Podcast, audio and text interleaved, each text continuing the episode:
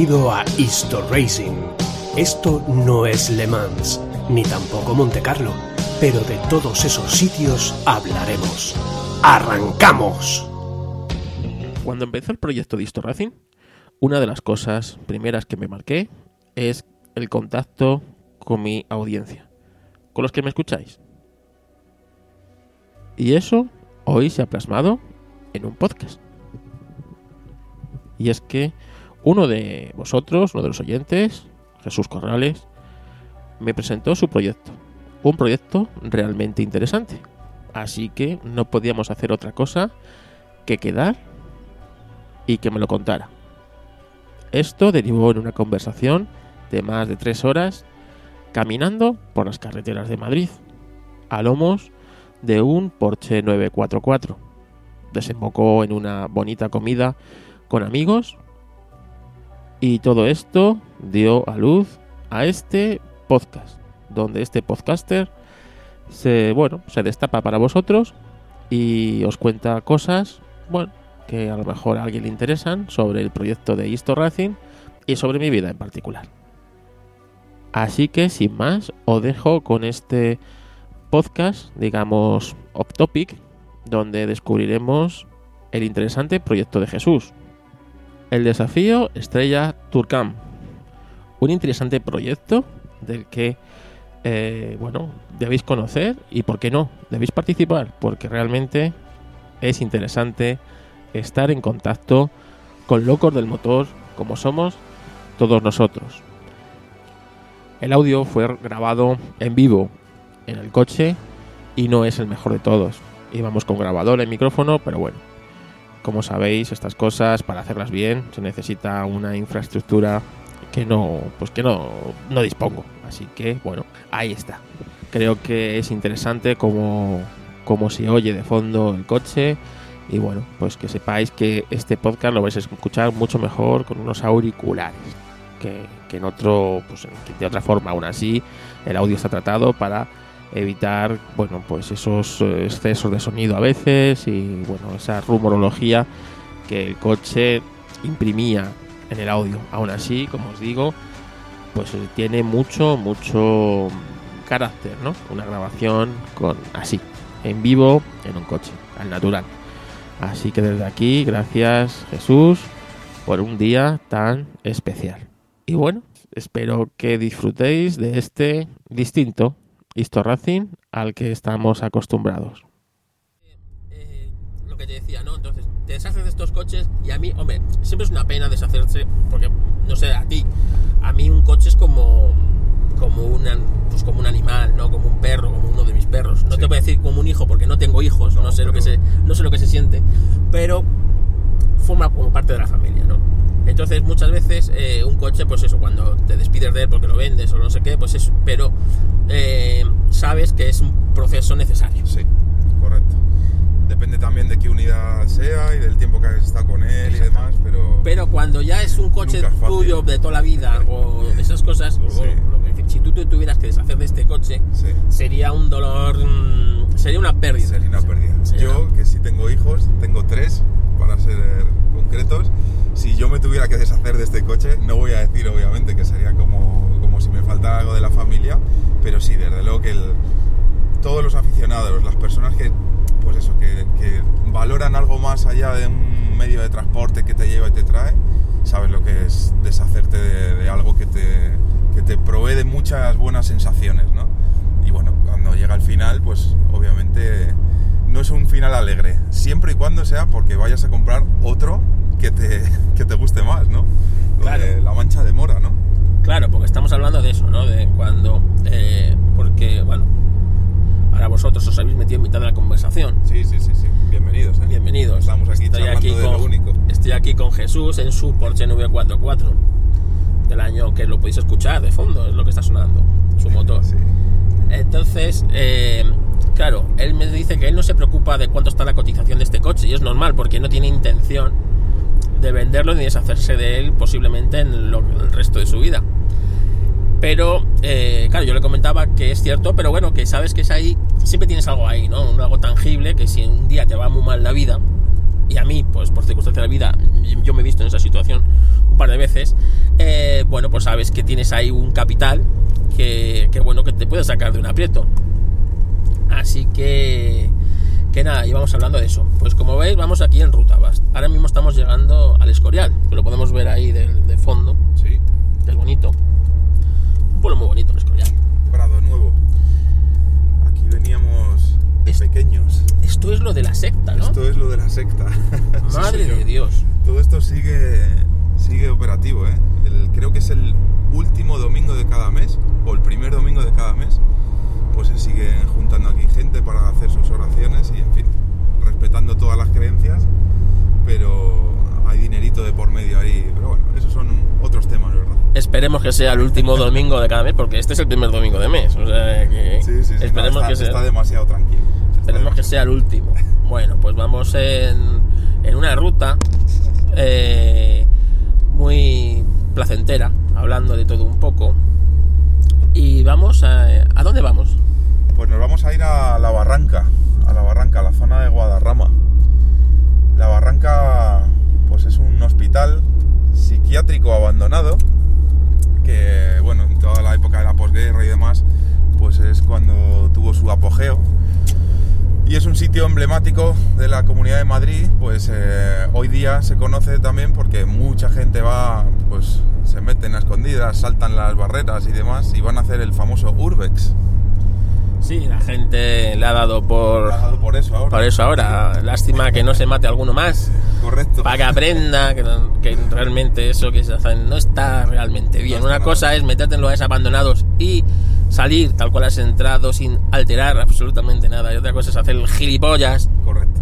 como hacen estos. Pero bueno, nosotros, eh, yo a mí cuando me dijo de un hospital psiquiátrico, yo dije, pues si nos dejan salir bien, porque nos- posiblemente, como nos ven nuestra tara, es posible que no nos dejen, nos dejen entrar, pero no nos dejen salir fácilmente. No está tipificado todavía, yo creo, ¿eh? Pero ¿Crees que no? O sea, yo creo que esto de los coches, algo, algo tiene, desde luego. dos tipos así de buen ver en un 944 de hace casi 40 años. Sí, señor.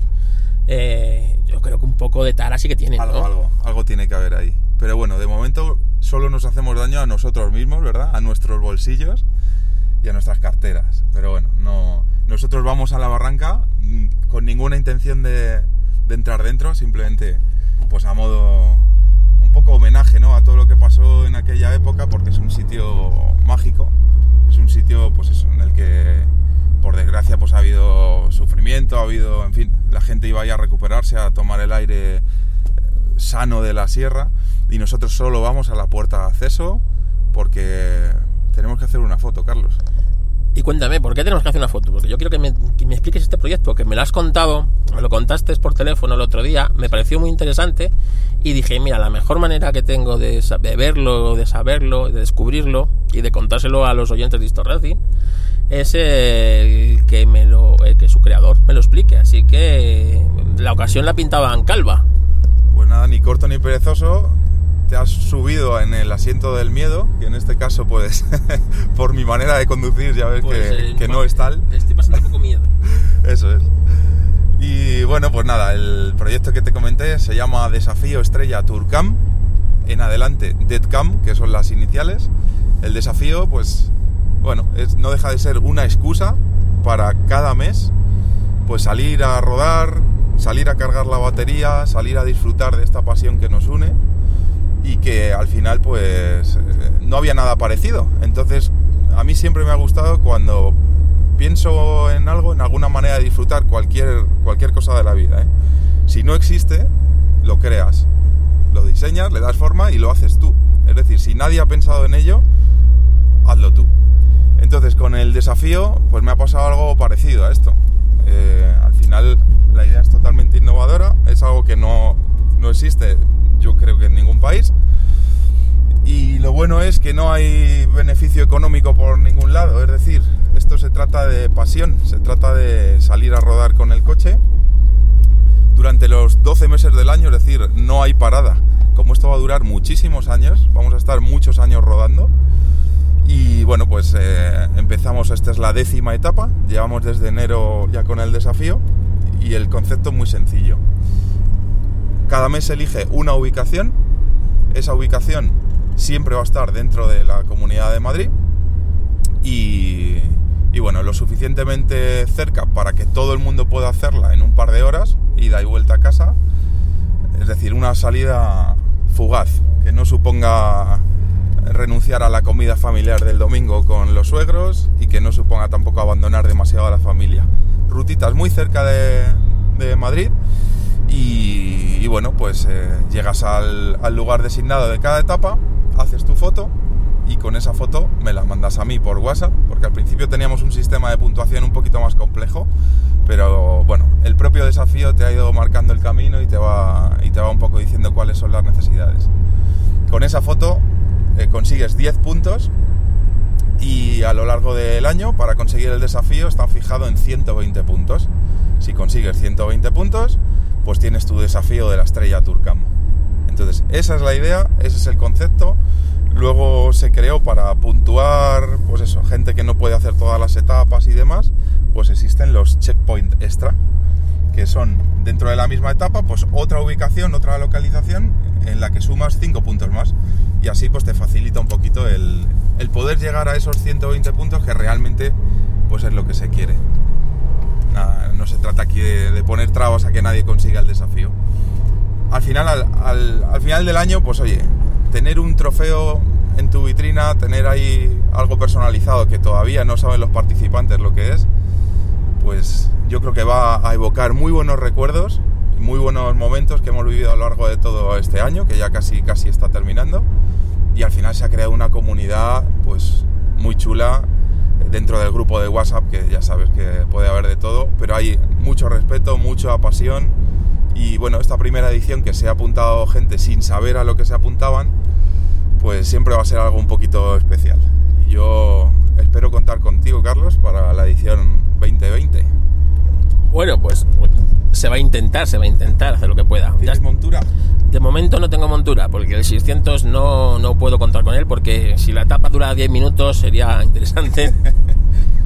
Pero más de eso dentro del 600 yo mm, lo paso muy mal, muy mal. Pero bueno, algo, algo haremos. La verdad es que la idea me parece interesante, ¿no? En vez, es decir, en vez de quedar todos juntos en una especie de, bueno, concentración de clásicos, ¿no? Irnos todos a comer a, al Escorial, por ejemplo, que es sí. donde estamos, ¿no? Pues me parece muy bien porque cada uno tiene una necesidad, entonces lo puedes hacer esto eh, cualquier día de la, del mes y bueno, pues consigues esa puntuación, ¿no? Supongo que luego al final del año os juntaréis en algún sitio para, para celebrarlo, para poner cosas en común, o para mm, recoger la estrella, o para, yo qué sé, o sencillamente para veros, ¿no? Sí, eh, como todavía somos pioneros en esto, obviamente, la... es curioso, porque efectivamente, como bien dices, tienes todo el mes para hacer la etapa. Por lo tanto, alguien que apure hasta el último fin de semana del mes de diciembre también va a poder optar al premio. Es decir, la entrega de trofeos se tiene que hacer en enero. Porque hasta el último día se puede realizar la etapa. Lo bueno de esto, y es un poco también el, el toque que le quería dar, es que puedes hacerlo cualquier momento. Es decir, yo por ejemplo, por mi trabajo y por mi carga familiar que tengo gustoso con mis tres hijos y mi mujer, pues escaparme de casa un sábado por la mañana es un poco engorroso. ¿no? Se puede hacer, obviamente, mi mujer me conoció así y bueno, sabe de, sabe de esta tara que comentábamos antes. Pero yo hay muchas etapas que he salido a las 11, a las 12 de la noche de un martes. Y bueno, pues coges, te vas al garaje, arrancas tu cochecito y te haces una rutita y vuelves a casa. Yo personalmente, ¿eh? me sirve como antiestrés. Vuelves nuevo. Otros participantes pues quedan entre ellos, eh, aprovechan el fin de semana para, para hacer, por ejemplo, la etapa de canencia. Quedaron entre ellos 3, 4 y pues oye, te echas una mañanita de, buenas curvas, de paisajes y luego quedan a comer, en fin, que va un poco todo unido. La comunidad que se está haciendo es muy maja y bueno, pues ese es un poco el, el concepto y la libertad que tienes de hacer la etapa cuando, cuando quieres, realmente. Bueno, a ver, tengo aquí unas cuantas preguntas o curiosidades que me saltan. Primero, ¿qué tipo de vehículo hace falta para esto? Es decir, ¿puede ir uno en bicicleta o puede ir uno en una moto? ¿O necesitas un coche? ¿Qué tipo de coche? Pues el desafío se pensó para darle rienda suelta a, este veneno que llevamos dentro. Y obviamente yo no soy quien para, para clasificar qué está autorizado y qué no. Como organizador del evento, pues sí, por supuesto, eh, tiene que ser un vehículo autopropulsado, pero perfectamente se puede hacer el desafío con una moto, con una autocaravana o con, en fin, o, o con un turismo, que es lo que los 67 participantes de este año es lo que hemos elegido. Eh, se puede hacer en lo que quieras, en todo aquello que a ti te motiva, en todo aquello que te... En fin, yo soy motero también y eh, hacer este, esta ruta, este desafío en moto, pues también tiene que ser chulísimo. No, no acotamos. Y el tipo de vehículo, no hace falta que sea un vehículo clásico. Algo que también me parece muy bueno de esta edición y de todas las que vendrán, es que no hay límite de edad. Eh, tenemos un, un 124 tenemos un ZX, tenemos un Cupra 300, tenemos un Porsche 944. no, tenemos dos Porsches 944. Por ahí, por ahí, por ahí, por ahí, por ahí, por ahí. Vale, pues eh, nos hemos equivocado un poquito, pero bueno, vamos de frente por aquí. Sí, tira hacia la. Vale. Vamos aquí charlando y pues nada, nos hemos despistado de la, de la ruta. Dos Porsche 944, en fin, que el, el abanico de, de coches pues es, es amplio. Entonces no, no hay, no hay límite. Realmente con lo que a cada uno le motive y cada uno con lo que haya elegido para, para disfrutar de la automoción, sin problema. Se puede cambiar de coche en lo largo del desafío, es decir, yo imagínate, tengo un Seat 1200 Sport, por ejemplo, Sí, al azar. al azar, poner un coche. Y imagínate que yo, pues por lo que sea, lo tengo que vender o se me estropea y tengo que continuar con un Seat 600 así que encuentro por ahí en algún sitio. ¿Eso es impedimento o tienes que ser el- con el mismo coche? Pues el desafío es hacerlo con el mismo coche. Si bien es cierto que a lo largo del año ya se ha dado esa casuística, por desgracia había un, un Skoda Felicia que tuvo el, el chico tuvo un golpe con él, quedó siniestro y obviamente pues no, no pudo seguir participando. Eh, como era en febrero, pues se le dio la oportunidad de poder coger otro coche porque oye, todavía podía recuperar los puntos y demás, pero básicamente la idea y el concepto es hacerlo con el mismo coche. El desafío es que tu coche a lo largo del año sea capaz de hacer todos esos kilómetros y de, en fin, pues eh, po- poder cumplir el desafío con él. Pero sí, si hay fuerzas de causa mayor, siempre y cuando te dé tiempo con el nuevo coche a completar los 120 puntos, los anteriores se pierden, porque es un poco el, el- el espíritu del desafío. Se puede cambiar, pero hay, hay letra pequeña. O sea, esto es como cuando estás casado, te casas con una mujer, te divorcias y con la, con la, con la siguiente que empiezas no empiezas desde cuando te dejaste con la otra, ¿no? Es, como, es, es así. Es, algo parecido. es- ya es- traes una mochila. Ya está una mochila, exactamente, exactamente. Bueno, está, está interesante. Bueno, mira, vamos a coger este otro último desvío que pone a Coruña. Eh, bueno, eh, aquí está en el centro, está un poco más para adelante y vamos a salir a lo que es el principio del puerto de los Leones o del, del, León- del Alto del León, ¿no? Perfecto. Y ya allí ya veremos cómo dar la vuelta y bajar para abajo, porque el hospital está hacia abajo, me parece. Hay que decir que Carlos se ha ofrecido a hacerme de navegante. Sí, soy el GPS, por eso, desactivado el móvil. por eso vamos así, vamos así, a- de acá para allá. Eso es. Bueno, pues la verdad es que es muy interesante el, el desafío. Es, me parece curiosa la, inici- la iniciativa. Me ha gustado eso que has dicho al principio, de que si algo no existe, créalo. Sí. Porque así empezó Historracing, por ejemplo. Bien, bien. Es decir, De eso hablaremos luego también. también hablemos luego, sí. Sí. Entonces, es- es- son cosas que es cierto. O sea, me parece una idea bonita. Tengo yo ahí unas cuantas cosas mm, que todavía pendientes, ¿no? De, de- de procesar en mi cabeza. Ah, cogemos este. Pero, no, no, o sea, ya la idea en sí es novedosa. Novedosa y me parece bonito, ¿no? Porque no siempre la vida nos deja, eh, pues eso, juntarnos un grupo de gente una vez al mes, pues para ir todos juntos hacia, hacia un sitio, ¿no? Ojalá se, se pudiera hacer. Sí.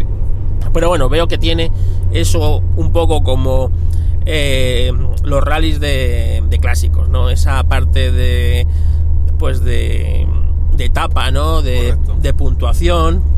¿sabes? De, de que lo importante no es, el- es- lo importante es llegar de A a B, ¿sabes? Más que de, de hacerlo más rápido que el resto de la gente. Eso es.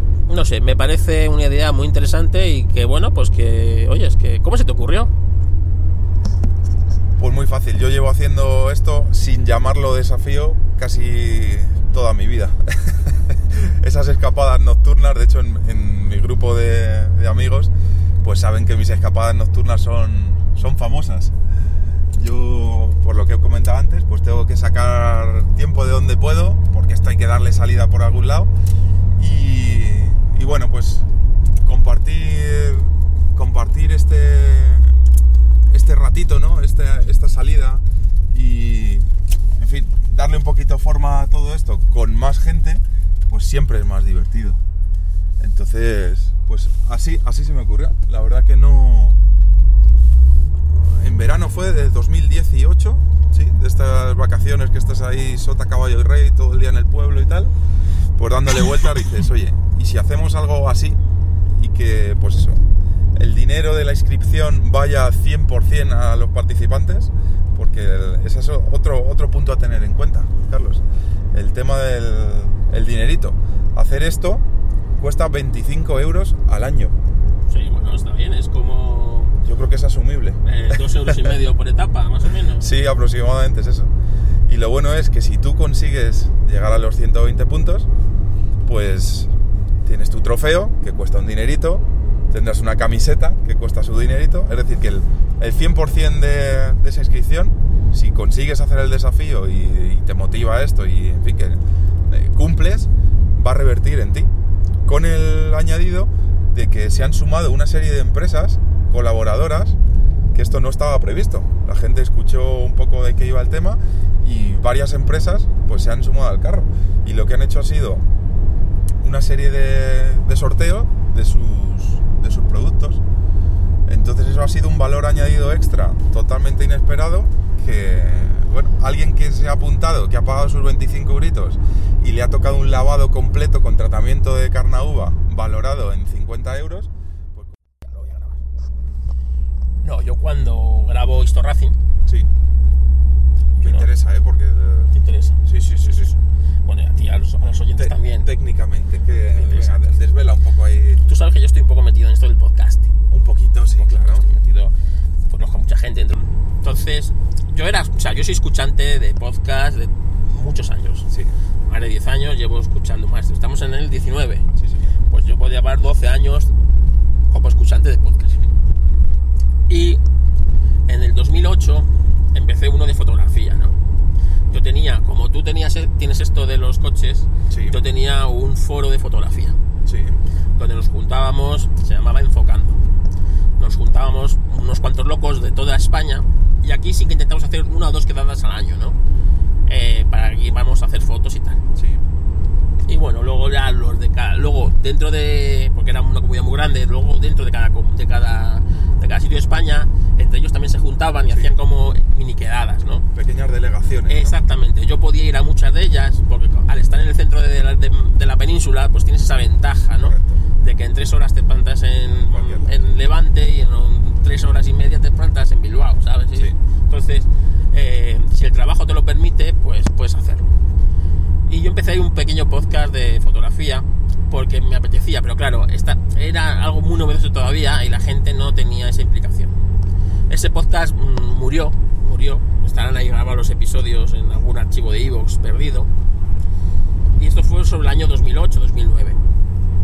Eh, yo seguí escuchando podcasts y pues, entre ellos, claro, los que tenemos esta tara mental de los coches, Sí, eh, pues eh, empecé a escuchar de, de Fórmula 1, ¿no? Es, bien es cierto que yo soy tan tarado de los coches que yo durante... A mí me ha pasado como con los drogadictos, ¿no? He tenido que hacer eh, técnicas de desintoxicación. y rehabilitación. Desintoxicación. Entonces yo muchas veces, yo antes, o sea, yo, yo desde, desde niño, yo leía la prensa del motor. Porque mi tío, mi tío José Miguel, el que me inculcó esto, Sí, a mí desde pequeño, o sea, yo aprendí a leer con el autopista, con el automóvil. Yo me sabía todos los coches y yo aprendí los números con las matrículas. eh, todo esto. Entonces yo sabía, según mi madre, siempre me lo dice, mi primera palabra fue Lancia Stratos. Eso lo has comentado en Lancha Stratos, Sí. sí. Eso fue lo primero que... Yo no dije papá ni mamá. Eso es una declaración de intenciones, ¿eh? Yo dije Lancha Stratos. Bueno, ya prometías, ¿eh? Ya prometía, ¿sabes? Pero hay la figura de tu tío, que además has hablado de él en varios programas. Yo se lo debo... O sea, Es a- un padrino, ¿verdad? No, es un padre. Para mí, o sea, yo está mal decirlo, pero para mí mi tío es como un padre para Sí. mí. Y eso que no hemos tenido tanto contacto físico como pues, pues la distancia, como, como eso. Pero por ejemplo, yo ahora mismo hablo muchísimo más con mi tío. Sí. Eh, yo con mi tío hablo todas las semanas, incluso, bueno, te diría que es casi todos los días, ¿no? Sí, que a día de hoy sigue siendo una figura Fundamental para mí, ¿sabes? sí, sí. Qué Entonces, importante es eso, ¿eh? Entonces, claro, me inculcó es- es- esta locura. O sea, o sea, hoy día, tú piensas que a mí mi tío, mi tío era, era un loco como nosotros. Sí. Pero, pero en los años 70. Sí. Mi tío tenía un Sinca 1000 Rally, ¿sabes? Entonces, eh, yo me acuerdo que mi tío se juntaba con otro amigo suyo que estaba tan zumbado como mi tío. Y eh, mi madre le- me soltaba, me soltaba a mí y a mí yo encantado, claro, yo iba con mi tío, me da igual dónde iba, yo no preguntaba nada. A mí me han colado en el maletero de un Sincamil que está delante del coche Buena. Para meterme dentro del jarama. Yo me he ido al... Te has prestado sin ningún problema. ¿Yo? No preguntabas dónde ibas, pero preguntaba, yo, sabía, que... yo sabía que iba al jarama y que tenía que Sí. y estar calladito para es. poder entrar ahí. Eso es. ¿Sabes? Y entonces yo bueno. ni, ni rechistar. En el maletero de un Sinca 1200 me han colado a mí también en el jarama. Eh, cogerme mi tío los 12 por la noche. Yo me acuerdo un, un viernes estar con mi tío ahí en San Sebastián de los Reyes. Y mi tío eh, recién casado con mi prima recién nacida Sí. y que fuera un- el trofeo Luis de Baviera o el Rally Salimar, alguno de estos. Sí. Y mi tío encabronado por no poder ir Con la mente, el cuerpo aquí, el pero cuerpo la allí. mente allí. Entonces me dice, cállate y di que te has puesto malo. Buenísimo. Y entonces yo decir, ay, ay, tía, que me duele la tripa, ay, ay, ay, ay. Montar ahí un pollo, coger mi tío, me llevo al niño a la, a la paz. Pues claro, estamos hablando de los 70, Sí. que no había hospitales nada. de aquí al lado. Nada, no, no. ¿sabes? Y coger, montarnos en el Sinca, recoger a su amigo e irnos al tramo nocturno de no sé qué pollas, Buenísima arducia, ¿eh? ¿sabes? Y decía, y luego cuando vengas te tomas un poquito caliente y no le dices nada a la tía. Yo, ¿yo qué le voy a decir a mi tía? Si soy parte con pinche. Soy parte, no, parte principal. Había ahí gancho. Soy había el todo. gancho. Eso es. O sea, sin mí no podía, ¿sabes? O sea, tú imagínate hasta qué punto de tara llegaba a tener mi tío y yo, o sea, yo en- encantado, ¿no? Ya prometías. Cuando llegaba el, el el domingo por la tarde, que para mí era una tragedia llegar a mi casa, a mi, a mi casa donde la gente no le gustaban los coches, mi padre no le gustaban los coches, Sí. ¿sabes? Mi padre era del Atleti y eso me ha inculcado a mí la afición por el Atleti, Sí. pero mi padre los coches sí, muy bonitos, pero no, mi padre era taxista, o sea, mi padre estaba hasta el culo de los coches. El mío también. ¿Sabes? Curiosamente. Mi padre, mi padre entonces por aquella época era taxista y a él eh, los coches eran un sacrificio, ¿sabes? Una, una herramienta. una herramienta. No, no ocio. No ocio. Correcto. Entonces, claro, ¿qué has hecho? Pues nada, estaba aquí con el tío, hemos ido a comprar al Jumbo, al no sé qué y no sé cuál. ¿Y no habéis ido de rallies? Mm, pues no. Pregunta trampa. No, no, me puse malo con la tripa. Y no. Eso sí, me tomé un poquito caliente. Eso sí, ¿no? Sí. bueno, cumplías con el plan Claro. que te habían. Por supuesto, habían yo, eso sí, yo era un niño. O sea, si me decían no te muevas de ahí, oyes, ya podía venir el coco, que yo no. te me habían dicho que no me moviera, era como medio gilipollas, ¿no? Me habían dicho que no me moviera, pues Nada, no me movía, ¿no? Qué bueno. qué bueno. Entonces, claro, eh, yo, para mí, la prensa del motor, como te decía, Sí. era fundamental. Entonces, yo compraba siempre, o sea, primero me las daba mi tío y después, con la, a mí con la paga de la semana que me daba mi padre, yo pues me compraba el que podía, ¿no? Sea, a veces era el, el auto, ¿cuál era esta barata que costaba 100 pesetas? El auto fácil o algo así. Sí, de la época, que ya llevan un montón de años. Sí, porque la autopista a veces no, y ahora el automóvil era como el lujo, Sí, ¿no? sí, era. bueno, Era como el lujo. Y el autohebdo intentaba yo tener otras semanas para el autohebdo, ¿sabes? Que era muy especial.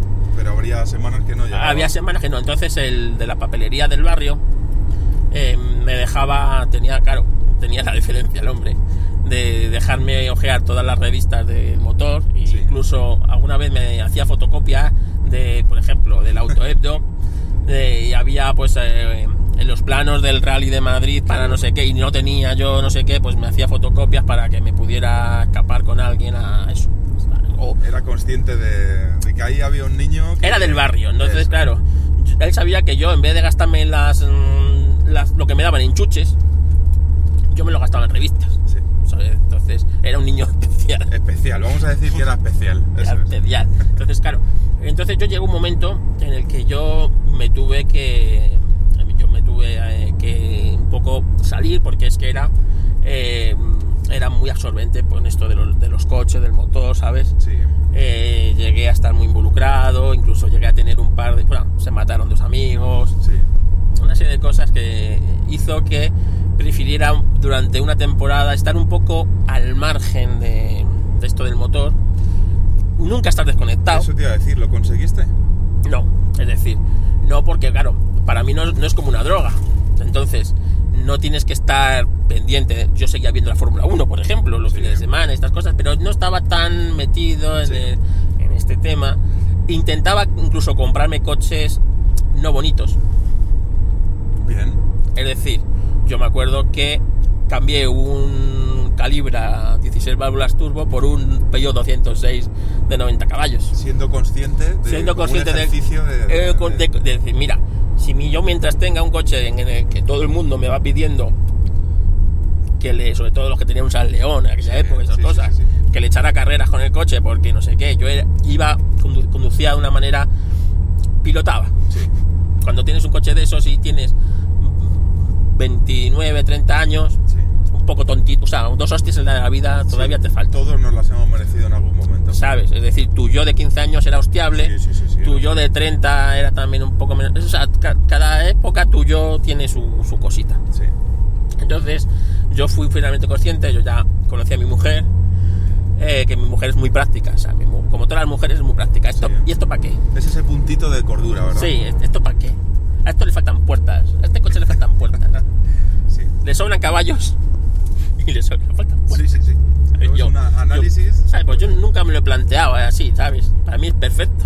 Es mi segundo Opel Calibra. Pues esto es una mierda de coche que es muy bajo y cuando pisas un padén te hacen daño los riñones. Esto Hostia no, no, no nos vale para nada, cariño. Sí. Así que digo, ¿cómo que no? No te valdrá a ti, a mí sí. Pues mira, a mí no me vale, no me vale, y si a mí no me vale, a ti no te vale. Que esto también es muy de mujeres, ¿no? Es decir, lo que, lo que a ella le vale, a ti te vale, pero lo que a ti te vale, a ella puede que no le valga, que, va a ser lo más normal del mundo. Que a ella no le valga. Bueno, pues. Pues. Y eh, ojo, que si lo piensas bien, lógicamente tienen razón. Sí, claro, Pero es que- la lógica en nuestra ecuación. Vamos a ver.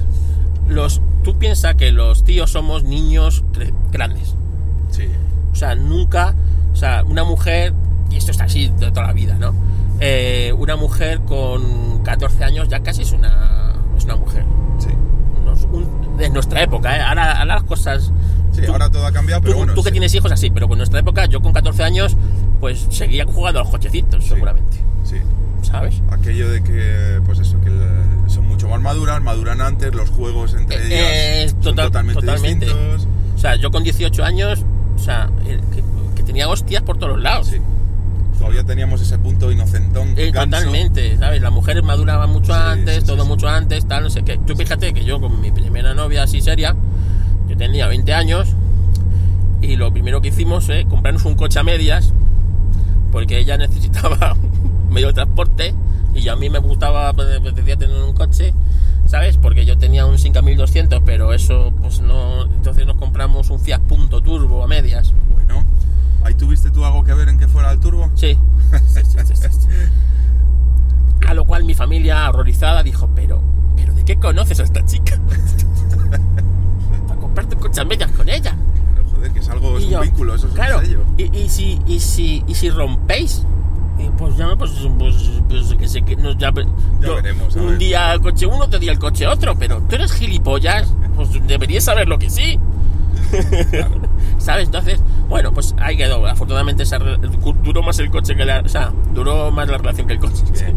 En aquella época, ¿no? Pero bueno, que, que es, que es así. Entonces, eh, los tíos siempre somos somos como críos. Y en el fondo esto, esto que en, lo que estamos montando en este Porsche 944, es un juguete. Sí. Es un juguete de niño grande. Sí, lo es. Las mujeres no necesitan juguetes de estos. Por lo No. menos la mía, ¿eh? No todas, desde luego. Y la- ni las amigas de mi mujer tampoco. Necesitan otras cosas. Necesitan unos armarios en casa descomunales, no sé para qué. ¿Sabes? Eh, típico vestidor puede ser. Por Sin caer en tópicos, ¿eh? ¿Sabes? Necesitan una cama de 1,80 de ancho. Que tú dices, ¿para qué tanto?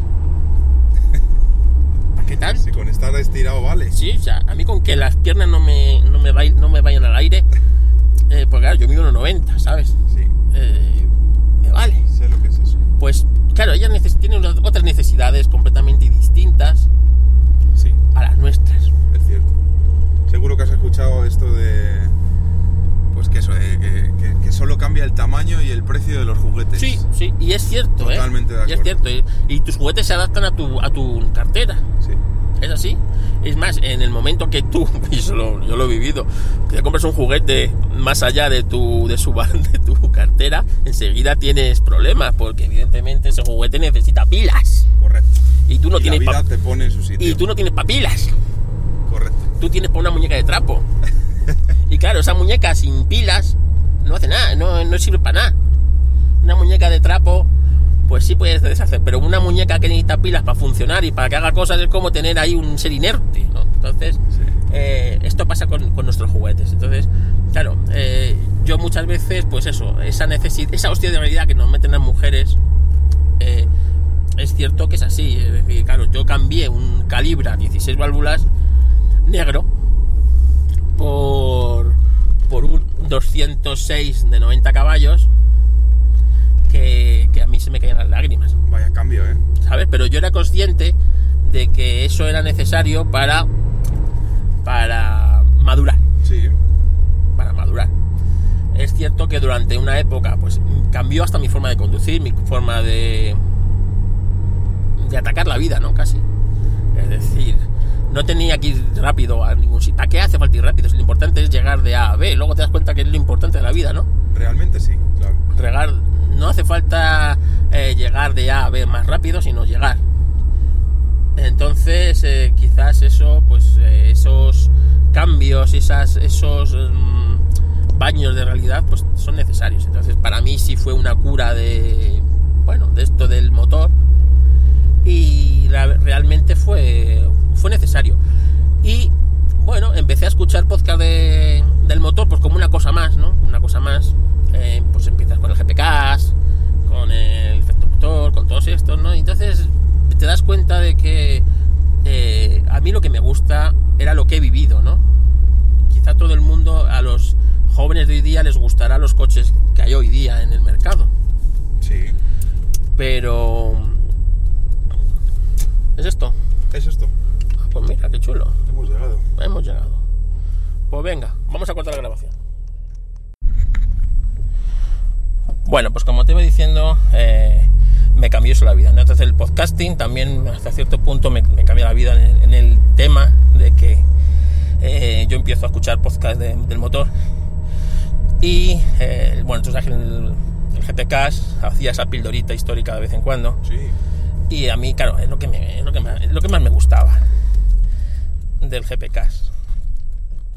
Era- Eh, de, de cosas clásicas, ¿no? Que son las que nos atraen, las que nos gustan. Sí.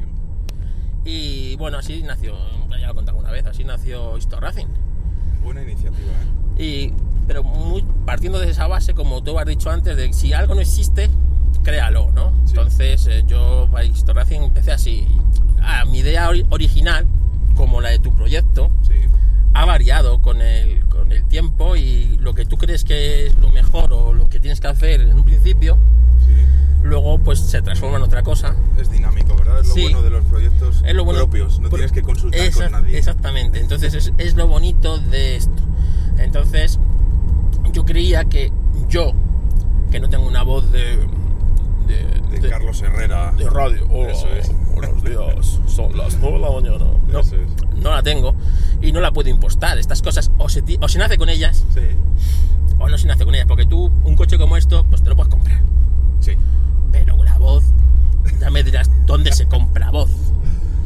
No se puede comprar voz. Un casco de Darth Vader, quizá que te module ¿Sabes? ahí un poco. Y bueno, yo todavía no llevaba eso, ¿no? Entonces, bueno, tampoco es que tenga una voz, o sea, tengo una voz mala, o sea, no- nada de esto. Y más, yo tengo gallos y tengo, tengo siempre esta bronquitis crónica que se me ha quedado después de la, de la neumonía y siempre tengo mucosidades, ¿sabes? Pero ¿sabes lo bueno? Y permíteme que te corte. Que lo bueno de Istorracín no es el locutor, es el contenido. Claro, eso es lo bueno de cualquier programa, o sea, eso debería ser cualquier proyecto que tú inicies en esto Sí. de, eh, estamos hablando del del podcast. Sí. es el contenido, ¿no? El Lo que, tú, le- contenido, que tú le das. Es decir, tú cuando escuchas Istocas, sí. pues es- lo escuchas Istocas por el contenido de historia que te ofrece. Aunque el sonido sea malo, porque se graba en casa, Eso, es que esté mejor, esté mejor, porque medios. los que te lo cuentan no son historiadores, son gente normal y apasionados, ¿no? Y estas Sí. cosas. Es lo bonito del podcasting. Es lo que yo, por ejemplo, que estoy muy metido en tema de podcast y con, con asociaciones de podcast y estas, estas historias, Sí. es lo que yo siempre les he dicho. Que, el, que, que un podcast no tiene que parecerse a la radio. Si tú quieres un programa estructurado, con sus horarios, con sus temas, con sus escaletas, todo, Con su calidad. con su calidad, ya tienes la radio. Sí. Lo bonito del podcast es eso, la imperfección de lo analógico, como has dicho Sí, antes, sí. Que tú lo haces en casa, que no tienes una buena adicción. A pesar de que se mejo- intentas mejorar, evidentemente. Obviamente. El sonido no es el mejor del mundo mundial. Porque lo graba yo, por ejemplo, ¿cómo lo grabo? Me pregunta antes. Pues mira, yo, yo soy maquero, es decir, tengo ordenadores de Apple en casa porque yo toda la vida he trabajado con Apple, ¿no? Sí. Y luego encima, pues eh, como soy fotógrafo, pues tengo muchos equipos. Entonces, eh, yo trabajo con ordenadores Mac, por tanto no sé cómo se hace, supongo que se hace igual en Windows, ¿vale? Pero no lo sé.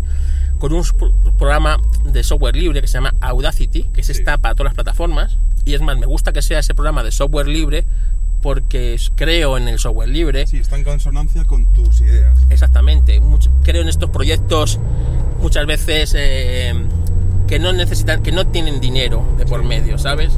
Sí. Y, y lo grabo ahí. Entonces eh, yo grabo y antes grababa todo el cebollón. Es decir, yo me te documentas, tal, ¿no? y empiezas a grabar. Y luego iba cortando, iba corrigiendo, iba haciendo cosas. Mucha postproducción. mucha postproducción. Ahora es distinto, ¿no? Porque ahora muchas veces ya corto y edito y edito lo máximo in situ, es decir, a veces digo año 1993, cuando no, que es el 2003 el que tenía que decir, o el 80. Entonces corto ahí, plus, ¿sabes? Sí. Corto, edito, sí, vamos hacia el puerto, ¿no? Sí, vamos Cortas, editas. Corto, corto ya eso, quito, pego y continúo con lo que tenía que decir. Sí. El- por ejemplo, este último que publiqué ayer, de, eh, que seguro que todavía no has escuchado, el de, mm, el de Villeneuve contra Pironi, No. son media, es media hora, ¿no? Pues bueno, en esa media hora eh, tenía como 105 cortes el audio, así, Sí. Que luego tuve que quitarlo. Secciones, ¿no? Sec- Secciones, sí, de, secciones. de que paré, de que volví a arrancar, de que edité esto, edité lo otro Sí. y tal.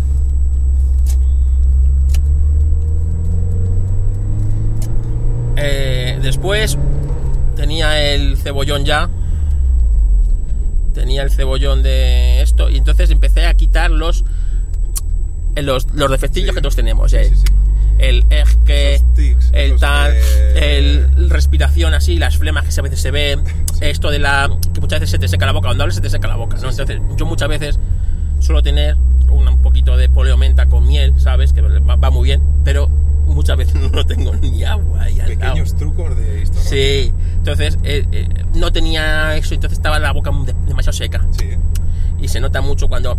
Ah, y cuando te- luego te pones unos cascos y lo oyes, yo eso lo intento. Entonces empecé y empecé a quitar. Entonces tienes que volver a escucharlo y ves toda la onda. Entonces Sí. tú ya ves en la forma que tiene la onda del audio lo que es respiración, lo que es. Entonces empecé a borrar estas cosas. Pa, pa, pa. Luego sí. lleva su tiempo, claro. Yo llevo muchísimo tiempo. Entonces, bueno, al principio me agobiaba mucho el tema de. Porque yo intentaba que cada 15 días todo el mundo, o sea, se public- publicase, publicar algo, ¿no? Sí. Pero luego, claro, te has dado cuenta que muchas veces no es posible. La vida es la vida y. Y su y, vorágine y diaria. vorágine. Y esto es amateur. que tiene su parte de gracia que sea amateur y que no sea profesional, también te lo digo. Tiene bastante parte de gracia. Yo Por- creo que es clave. Claro, porque todo el mundo nos gustaría vivir de lo que, de lo que te apasiona. Y a mí hablar de coches, pues ya lo has visto, Sí. desde que nos hemos montado, Sí. Llevamos, desconocidos, llevamos- nunca nos habíamos nunca. juntado y llevamos hablando de coches y de la vida y de, de todo alrededor de los coches, si te das Pues cuenta. Sí. Y, y a mí me apasiona tanto como que, que- que se te va el tiempo, ¿no? Entonces, eh, eh, lo que te decía, muchas veces pues eh, no lleva, no, no tengo agua, tengo que an- andar corrigiendo eso. Luego eh, intentas meter un audio de fondo, ¿no? Porque dices, "Buah, si le meto, hoy va a sonar tu coche de fondo, ¿no? Que Bueno. yo creo que es maravilloso Buena banda sonora. la banda sonora que vamos a tener hoy. Pero otras veces, pues, si hablo de Fórmula 1 clásica, meto ruidos de, Sí. de coches de esa época. Si hablo de Spa, meto ruidos del circuito de Spa. Y yo como oyente tengo que confirmar que desde que haces esas esas introducciones, ese sonido ambiental, como que te metes más en el programa. ¿eh? Yo Sí. es algo que lo hiciste después de estar, de coincidir con alguien en unas, en unas jornadas de, pos- de podcasting, Sí, ¿puede ser? sí, sí, Que sí. te dieron ahí algunos tips. Sí, es mi amigo Eduardo Collado. Eduardo Collado es, es informático, ¿no? Sí. O sea, informático. Tiene, él tiene un- unos CPDs y tal, es bastante. Y él tiene un podcast que si tú lo escuchas no entiendes ni papa. Ajá. O sea, yo a veces eh, me gusta la informática, entiendo mucho informática, pero claro, ya son cosas tan complejas de servidores y de historias que muchas veces. Pero él te lo cuenta muy bien, ¿no? Sí. Entonces, eh, él es un am- enamorado del podcasting, un loco del podcasting, que él se fabricó un gorro. Esto no lo sabe mucha gente. Entonces, él tiene un gorro, una gorra, que tiene un micrófono aquí, un, micro- un micrófono aquí Sí. y un micrófono aquí. ¿Sabes? Entonces, para ir captando el sonido ambiente también. De cuando va hablando, Cuando dices aquí, aquí y aquí, ellos que no lo están bueno, viendo, en, la, en Es- una gorra, pues en, en- de- encima de cada oreja tiene, Eso es. tiene un micrófono. digamos que es omnidireccional. Sí, y en la, en la visera tiene otro micrófono y luego tiene otro que le baja hacia la boca, ¿no? Para hablar. Qué bueno, ya tiene Esto se lo, cubierto todo. se lo fabricó él. Sí. Entonces, en su audio, para que él, para captar eh, los paisajes sonoros, como él dice, ¿no? Paisajes sonoros, esa era la. no- Entonces, no, sonido ambiente. él, él, él me introdujo en esto de paisajes sonoros, ¿no? Entonces, él se fue, los sonidos que ponía de una cafetería, tú los puedes bajar de internet, sonido Sí. de cafetería. Pero claro, son sonidos random de cafetería, pero él a veces se metía en una cafetería a hablar y son los sonidos que tú vas escuchando. Porque claro, como tiene un altavoz en la oreja, encima de la, cada oreja, Una cucharilla de vez en cuando. una cucharilla, un niño a la cuenta, Sí, sí, estas cosas. Entonces, es- él me introdujo un poco y dije, "Jo, qué buena idea esto de los paisajes sonoros, ¿no? Sí. Porque cuando hablas de coches, estás escuchando un coche tal. Entonces yo empecé de una manera un poco light, empecé con agua, porque el agua relaja mucho y tal. Tipo Luego, corriente, un corriente. Entonces me fui a otro amigo mío que tiene que trabaja en una finca de bodas, ¿sabes? Sí. Que bueno, yo allí iba a hacer una boda. Además Sergio Torrejón, que es un fanático de los coches, Sí, como tú como yo, bueno, si, si estuviera aquí atrás, estaría gozando. estaría gozándolo. Oye, he tenido candidatos para venir aquí atrás, ¿eh? Pues, dije, oye, no, dejarme solo. ¿sabes? Dejarme solo. O si quieres otro día lo repetimos. Entonces, eh, eh, empecé a coger sonido de la... de- se oía gente de fondo que estaba de boda, pero puse el micrófono unidireccional enfocando al agua. Sí. Y luego ese sonido lo metí. La gente me dijo, joder, me entran ganas de mear.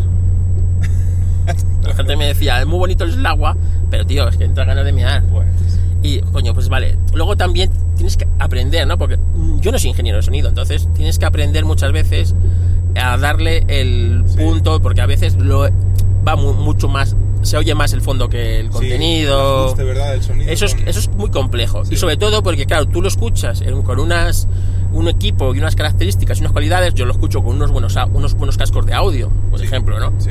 Entonces, claro, en, mis- en las condiciones esas yo lo escucho bien. Pero claro, tú a lo mejor el escucha de esto lo está escuchando en el metro Yo voy en el metro con unos Con cascos unos- de calidad regulera. regulera y, y que no es lo mismo. Entonces, ahora lo que hago, lo vais a reír, pues así. Yo lo escucho con unos cascos de la Renfe. Bien. Literal. ¿Funcionan los dos? Funcionan los dos. Afortunado. ¿Sabes? Porque ahora, ahora ya- yo creo que ya no los regalan en la Renfe, en el AVE. Pero hemos- eh, no lo habéis visto, pero esto tengo que contarlo. Em, subiendo el portón de cerrada ha bajado un 911 de segunda generación. Sí, señor. Ese debería ser del año 82 aproximadamente, por ahí. Un añito menos que este. Un de dos menos con sus luces encendidas y tal. Y los dos pilotos del Porsche, tanto Suso con el 44 como el que iba, Nuestro amigo desconocido. usando las largas y se han hecho así con la manita como los moteros, ¿no?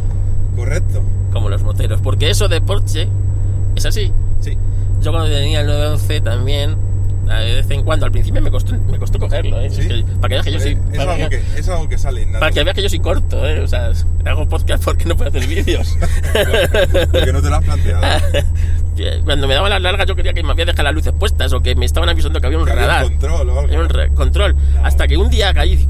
¿Y por qué solo son los Porsche los que me avisan? Son buena gente los conductores de Porsche. No, hombre, te están saludando, tonto el culo, me dijo mi mujer. Ah, bien, bien.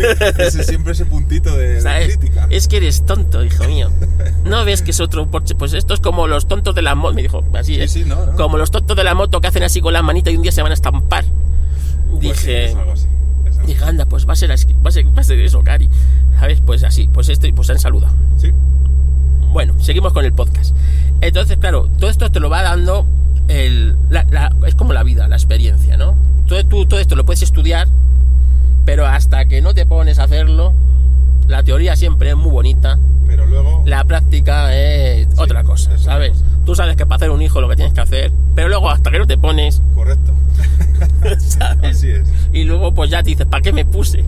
¿No? ¿Y para qué me puse? ¿Y, Y- para qué volví? ¿Y para qué volví? ¿Sabes? ¿Para qué me puse yo a hacer esto? O sea, que ¿quién, quién no dijo que esto era una mala idea? Pues esto es igual. Esto es cuando, cuando te compras un coche 10 y dices, ¿para qué me compro yo un coche 10? Eso es. Esto no es una mala idea desde el primer momento. A mí me pasó con un Formondeo. DDCI. TDCI que se le antojó a mi mujer, por Mm. supuesto. Tú sabes que yo, que no, que yo quería un 407, mi mujer el Mondeo. Yo, mira, si me tengo que comprar un coche de estos, yo un 400, no me compro un Mondeo por encima de mi cadáver. ¿Qué coche me compré? El Mondeo. Seguramente, claro. Azul, azul. Oh, qué horror de coche. Yo estaba Nada. deseando que se me quemara, te lo juro. ¿Le forzabas? Le forzaba, hacía todas las perrerías para Bueno, que dijo eso puta, quedará aquí entre nosotros. ¿sabes? Y Vamos a levantar los faritos, que a los chavales les gusta. venga, este está, está de gente, ¿eh? Sí. Y son las 10 de la mañana. Bueno, hoy somos un par de domingueros Sí, en sí. Navacerrada, y ¿verdad? no hay esquí, ¿eh? No. Lo bueno de la montaña es que es temporada alta todo el año. Porque quizá hay más gente que viene a hacer esto, senderismo, dar un paseíto con los chicos o comerse un bocata de tortilla, que, que gente que esquía. Sí, sí. Vamos a, Sí, vamos a, vamos a tentar a la suerte, a tentar la suerte. Está como te que hacer una foto, tampoco es que tengamos que aparcar. efectivamente. Lo que no queremos es que nadie nos lo roce, ¿verdad? No. Vamos a ver. Métete para allá, para el fondo, Sí. que habrá Sí, sí. Además Esta está en obras, del- parece que están ampliándolo para la temporada de esquí, Sí.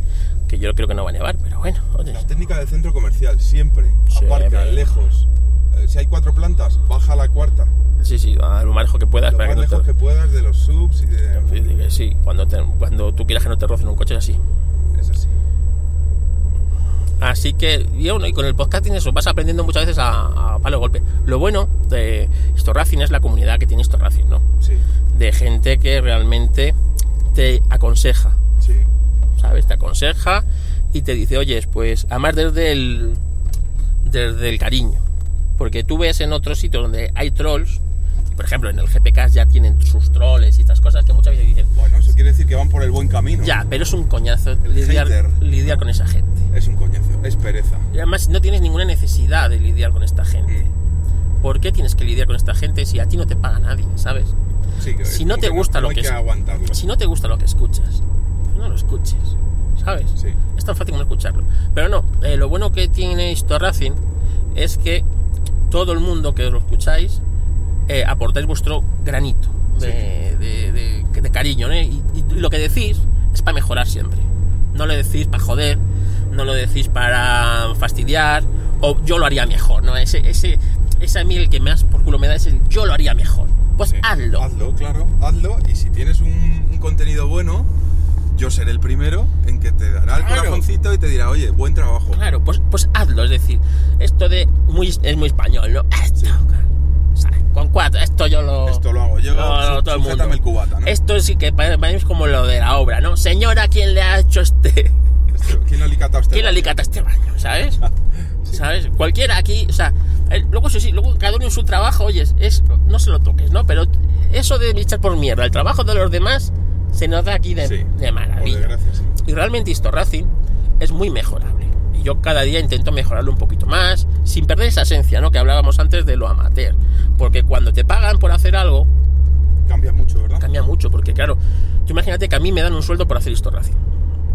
Que me gustaría, ¿eh? Sí. No te- o sea, yo no lo, o sea, no voy a negar que a mí me gustaría que viniera, imagínate, Castrol.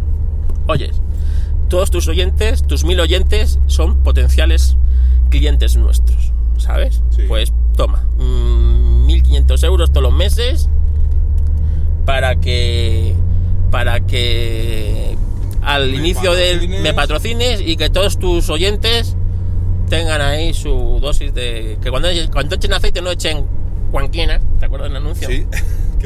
Un incidente en carretera. ¿Será culpable el conductor, el coche o la familia? Iniciemos la reconstrucción de los hechos.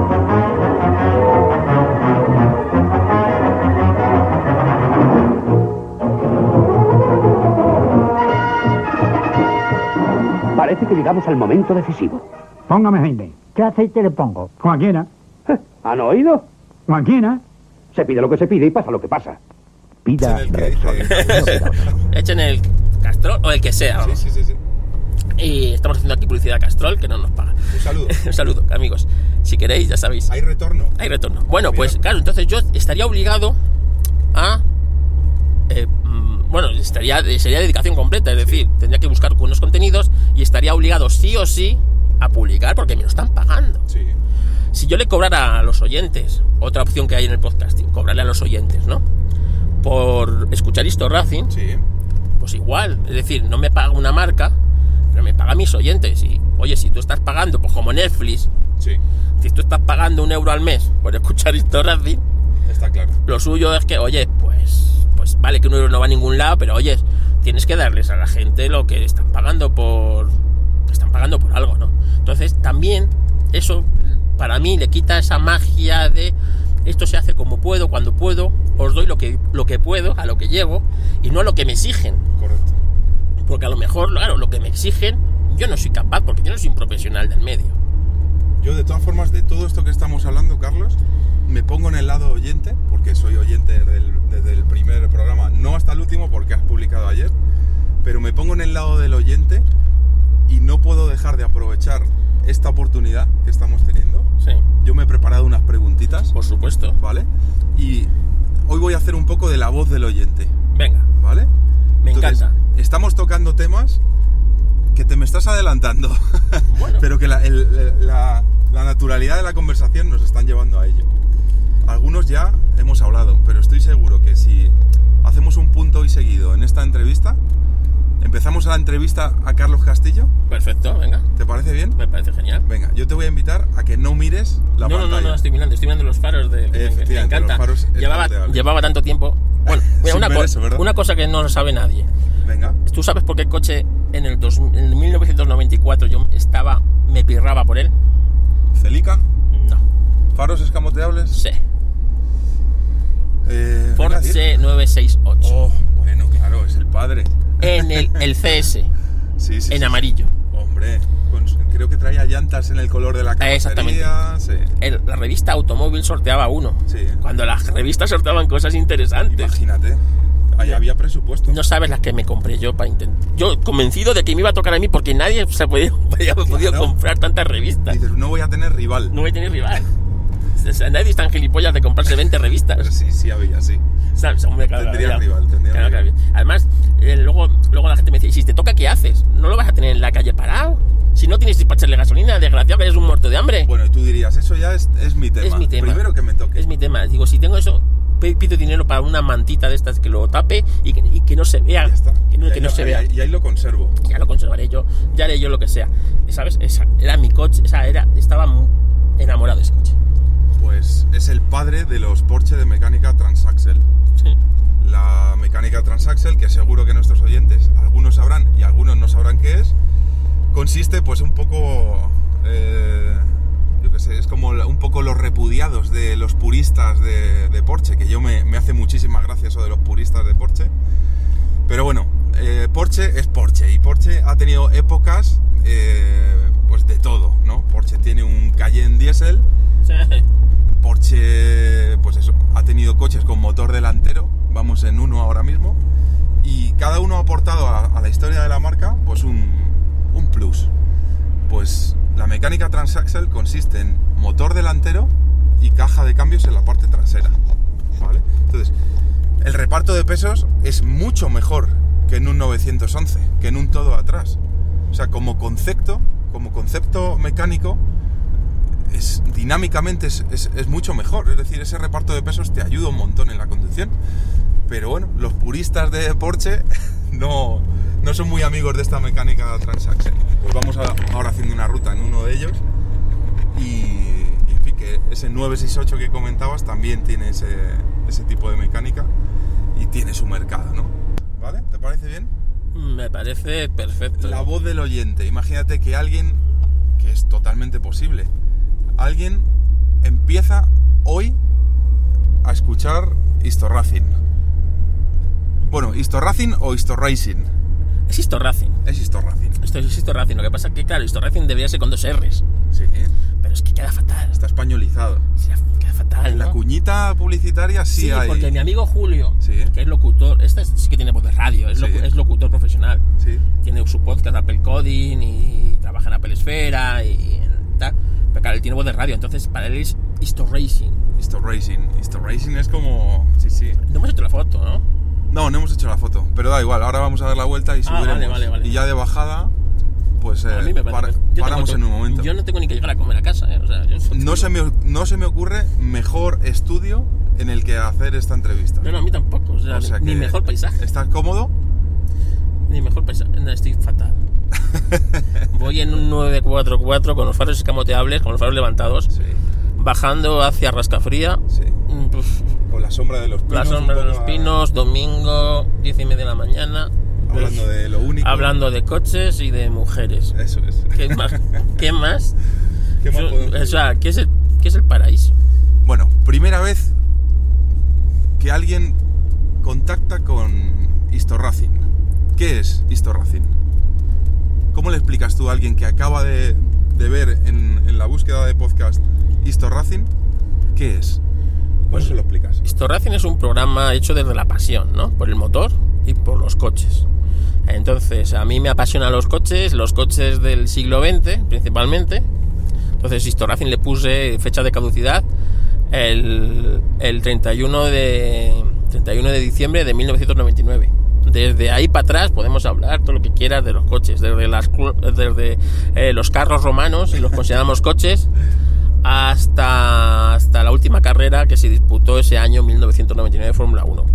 Por ponerle fecha, porque son los coches. Entonces, Historracing es un proyecto de un loco que soy yo, Carlos Castillo, que le apasiona los coches y que tiene la necesidad de contarlo al mundo, ¿no? Entonces, eh, es eso, principalmente. Es un proyecto desde la pasión. Se vive desde la pasión y ya está. Y eh, el, el máximo rigor que hay es la pasión. Es decir, yo intento ser lo más riguroso posible, intento imitar a los grandes maestros del periodismo deportivo Sí. y periodismo de motor, ¿vale? O periodismo, periodismo generalista, porque toda la vida he escuchado la radio.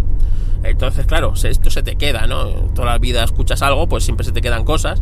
Pero para mí es, es, es eso, es el, el Historracing es el- la pasión por el motor llevado al podcast. Y, y ya está, no tiene otro fin. Y esto nos lleva a la siguiente pregunta, que es ¿cómo y cuándo surge la idea?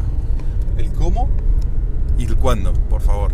Nos interesa, de verdad. Mira, la idea llevaba mucho tiempo, pero mucho tiempo, años, ¿eh? Sí. Ahí atrás. Como te he contado antes, yo empiezo, o sea, yo estoy muy metido dentro del mundo del podcasting, llevo escuchando podcasts un montón de tiempo y entre ellos podcast del motor, que han ido apareciendo y desapareciendo de la, de la podcastfera, ¿no? Sí. Entonces, el GPK para mí era una referencia en esto de la Fórmula 1. Porque Charlie, para mí, es una referencia, es un tío que sabe muchísimo y tiene un punto de vista muy similar al que yo tengo. Eso es importante. Porque eso que los polos opuestos se atraen es cierto, pero en estas cosas, pues como en la política muchas veces, ¿no? Sí. Vas buscando. Es cierto que muchas veces el, el que piensa diferente, te enseña cosas, pero otras veces tú vas buscando afinidades, ¿no? Y en esto del motor buscas muchas afinidades y maneras de ver las cosas de manera similar. Y Charlie, pues porque por concepto, es mucho como me ha enseñado mi tío a, a ver esto del motor y como, como yo lo veo. Entonces, cuando te soltaba estas pildoritas, ¿sabes? Además, se nota que Charlie es un tío que ha estado metido en los rallies y que ama los rallies como me inculcó mi tío, ¿no? El amor a los rallies a los, los rallies de toda la vida, ¿sabes? Sí.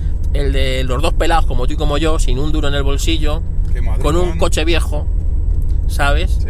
Con unas barras de aquella manera de los 70 y tenían barras antivuelco, Por llamarlo. por llamarlo, con unos cascos de vete tú a saber dónde, Sí. se metían en una carretera como esta a disfrutar. Sí. Esa ¿sabes? es la esencia, ese es Esa el origen. Esa esencia. Entonces, tú a Charlie, cuando le escuchas, yo es- esa esencia se la, se la, se la escucho, se la, se la huelo, Sí. ¿Sabes? Entonces, Rezuma. rezuma, exactamente, rezuma esa esencia. Rezuma motor. Es como por- cuando te montas en, en tu coche, ¿no? Sí. El, el rezumo a gasolina este Sí. es- existe. es- El olor, ese está. tacto, ese, esa, sí. Está. Te entiendo. No, es difícil de expresarlo. A mí pero... el olor es a gasolina, Sí. o cuando entras en un, en un garaje, ¿no? Sí. Te huele a gasolina. Sí, sí, sí, sí. Gasolina de haber limpiado un carburador, Dices, aquí han fumado. de que rezuma el coche. Por Sí. ejemplo, tú entras a mi, a mi garaje y huele a gasolina del además gasolina, gasolina quemada del 600, ¿sabes? Sí. Que tiene un olor característico, muy característico, es ¿no? característico. Entonces, eso, eso es así. Entonces, al escuchar el GPK dije, es que eh, hay, hay- hay ve- hay veces, sobre todo esos años que hemos pasado de Red Bull tan rollos, Sí. ¿sabes? Eh, en el que decía, me sobraba todo menos el- la píldora del píldora sensación del, del retromotor. del retromotor, esa, esa historia de cuando eh, eh, Farina, su puta madre, o cuando Villeneuve, ¿sabes? Eso, Pues, palabras claves que te hacen levantar las orejas. exactamente. Y dije, y dije, yo quiero hacer algo así. No lo voy a hacer mejor que esta gente porque es imposible. Yo no soy un profesional. Claro. Pero si no existe, créalo. Y lo voy a hacer. Entonces yo me puse en contacto con Charlie. Yo no le conocía de nada a Charlie. Ujú. Yo, pues me pongo en contacto. Oye Charlie, mira, soy Carlos, un, un admirador, un oyente, un Eso fan. ¿no? es, es. Como, como las películas de Alfredo Landa, ¿no? Sí. Y de José, de José Lo- Lo- López López Vázquez. Una, un, más Un, bien. un. Un Pues amigo, un sirviente. Pues eso, ¿no? Entonces, Intentando no parecer un quinceañero forofo. ¿no? Exactamente, porque ya, ya tenía mis 40 años, ¿eh? O sea, no era una cosita. Entonces, eh, mi intención era que Charlie sacara un poco de tiempo y que lo hiciera conmigo, porque yo, o sea, no tenía tanta formación. Yo tenía mucha pasión, pero no tenía tanto esto, ¿no? Tantos datos, esa- tantos esa- datos y ese tal. disco duro que Ese disco Charlie. duro, porque Charlie tiene una biblioteca que Sí. se levanta del micro, Sí. coge la, coge la autopista del 73 sí.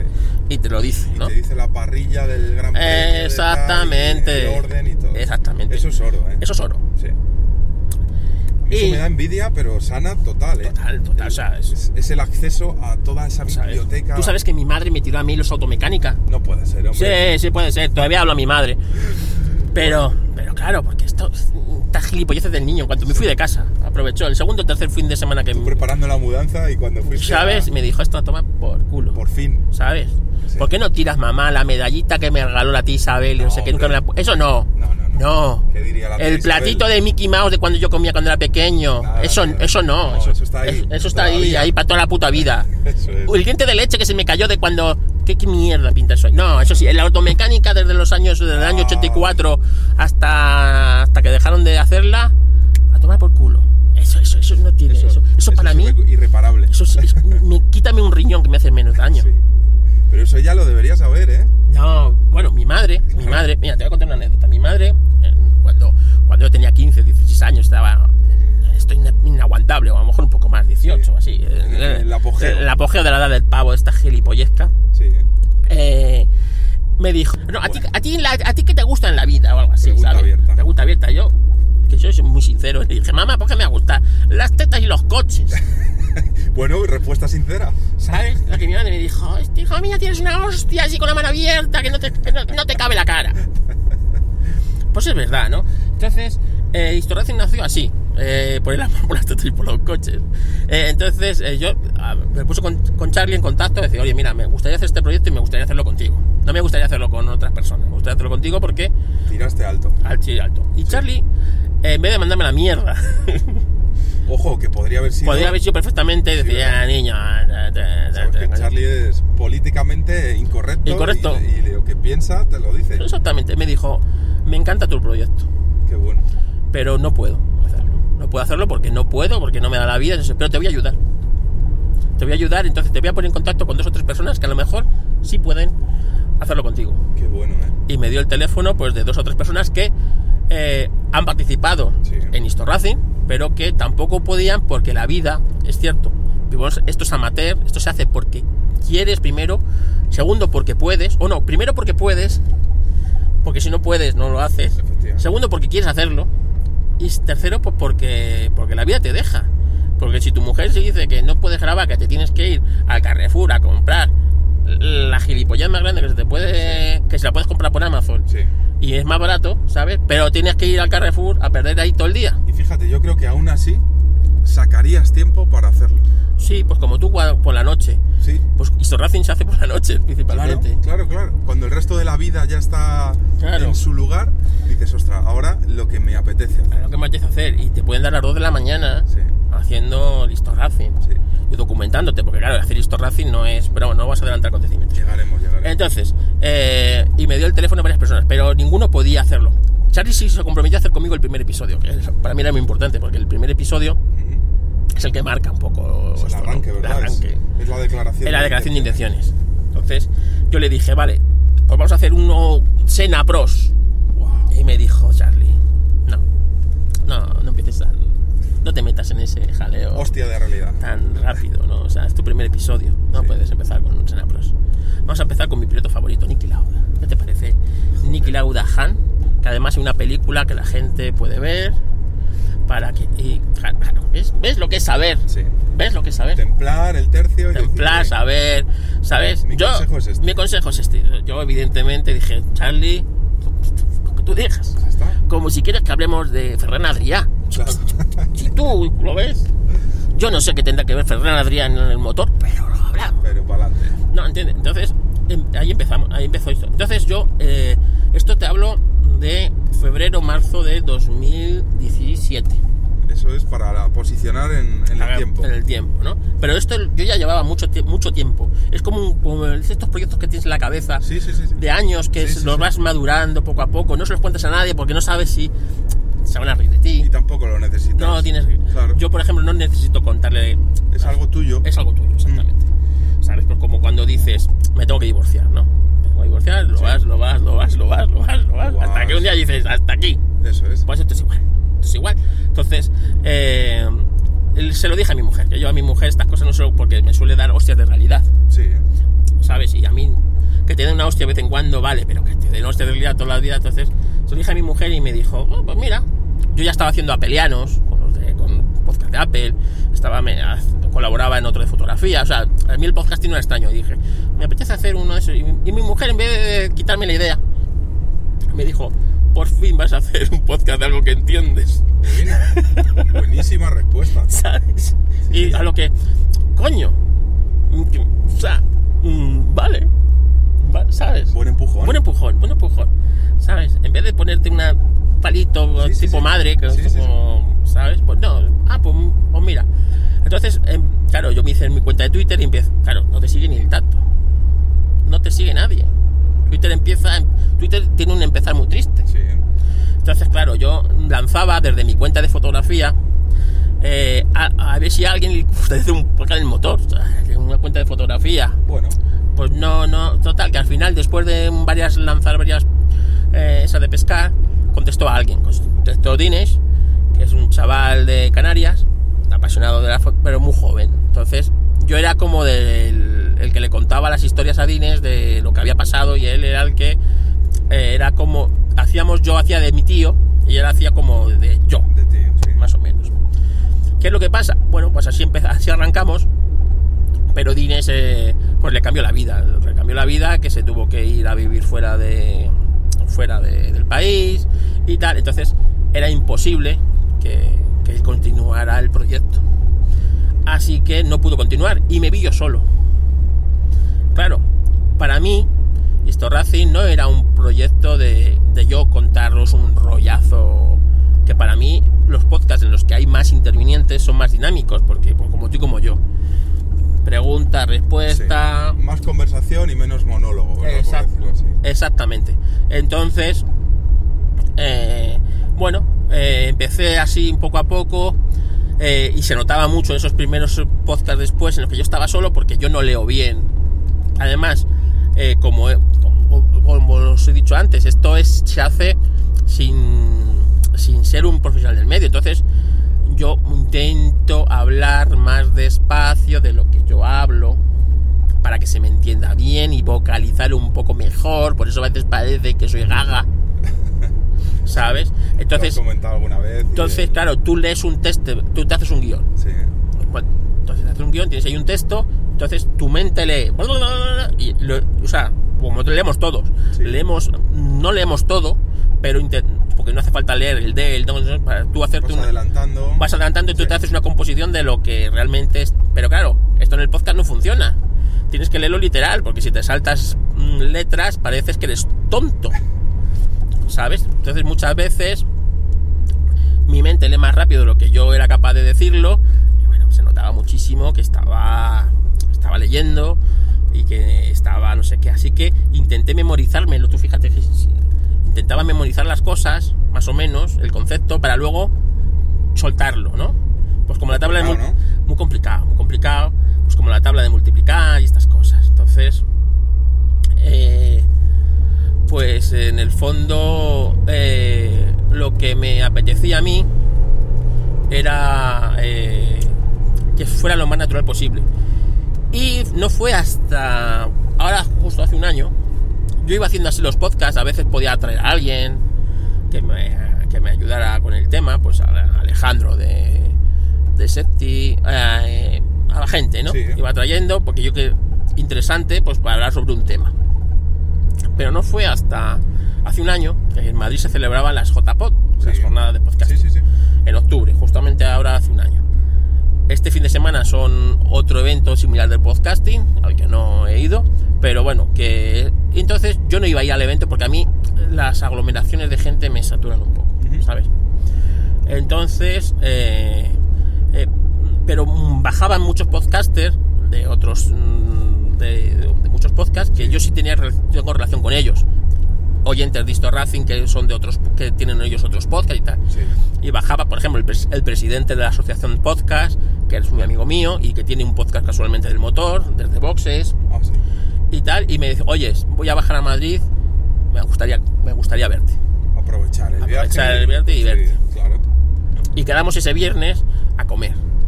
Y bueno, y con él venía Juan, Juan Hortel, que también tiene, que, aparte de, de boxes, tiene su propio podcast, que estuvimos hace dos semanas en el Museo Fernando Alonso con ellos y tal. Y le conocí ahí. Y me dio uno de los consejos claves en Historracing. Mira, me encanta cuando traes gente y tal, pero ¿sabes lo que más me gusta? Cuando lo, lo, lo cuentas tú. Y yo, pero si es un. Dice, no, no. Me encanta porque se nota la pasión y se nota eh, que lo vives y cómo si se pone. Debes hacer más podcast tú solo. Buen consejo, ¿no? Y claro, Claro, todo lo que digas a gente es palabra de Dios. exactamente. Y dije, no me jodas. Sí, sí. Y además te lo razonan. No me gusta esto porque, porque me gusta. No, no, te razonan. La... Entonces, coño, me cambia. Y otra persona también me dijo lo mismo. ¿no? Es decir, oye, los podcasts que tú haces, o sea, son, además me lo dijo, son, has cambiado de, mm, de Istocast, ¿no? Sí. a Memorias de un Tambor, que es otro podcast muy famoso de historia de España, en el que una persona muy, muy, digamos, estudiada en el tema, es capaz de él solo, durante dos, tres, cuatro horas, contarte una historia y que tú estés pegado a los cascos, Metido. 100%. metido, aunque ya la conoces, porque sabes que los reyes católicos lo que hicieron, coño, Sí. ¿sabes? Pero, pero bueno.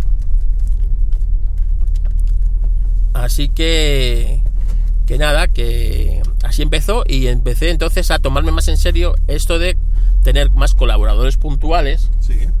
que, y a seguir haciendo el podcast. Y así fue como empezó el proyecto, hasta el día de hoy. Pues con eso nos hacemos una composición de, de lugar muy buena episodios o capítulos, ¿cómo prefieres? Mm, episodios. ¿Son episodios? Episodios.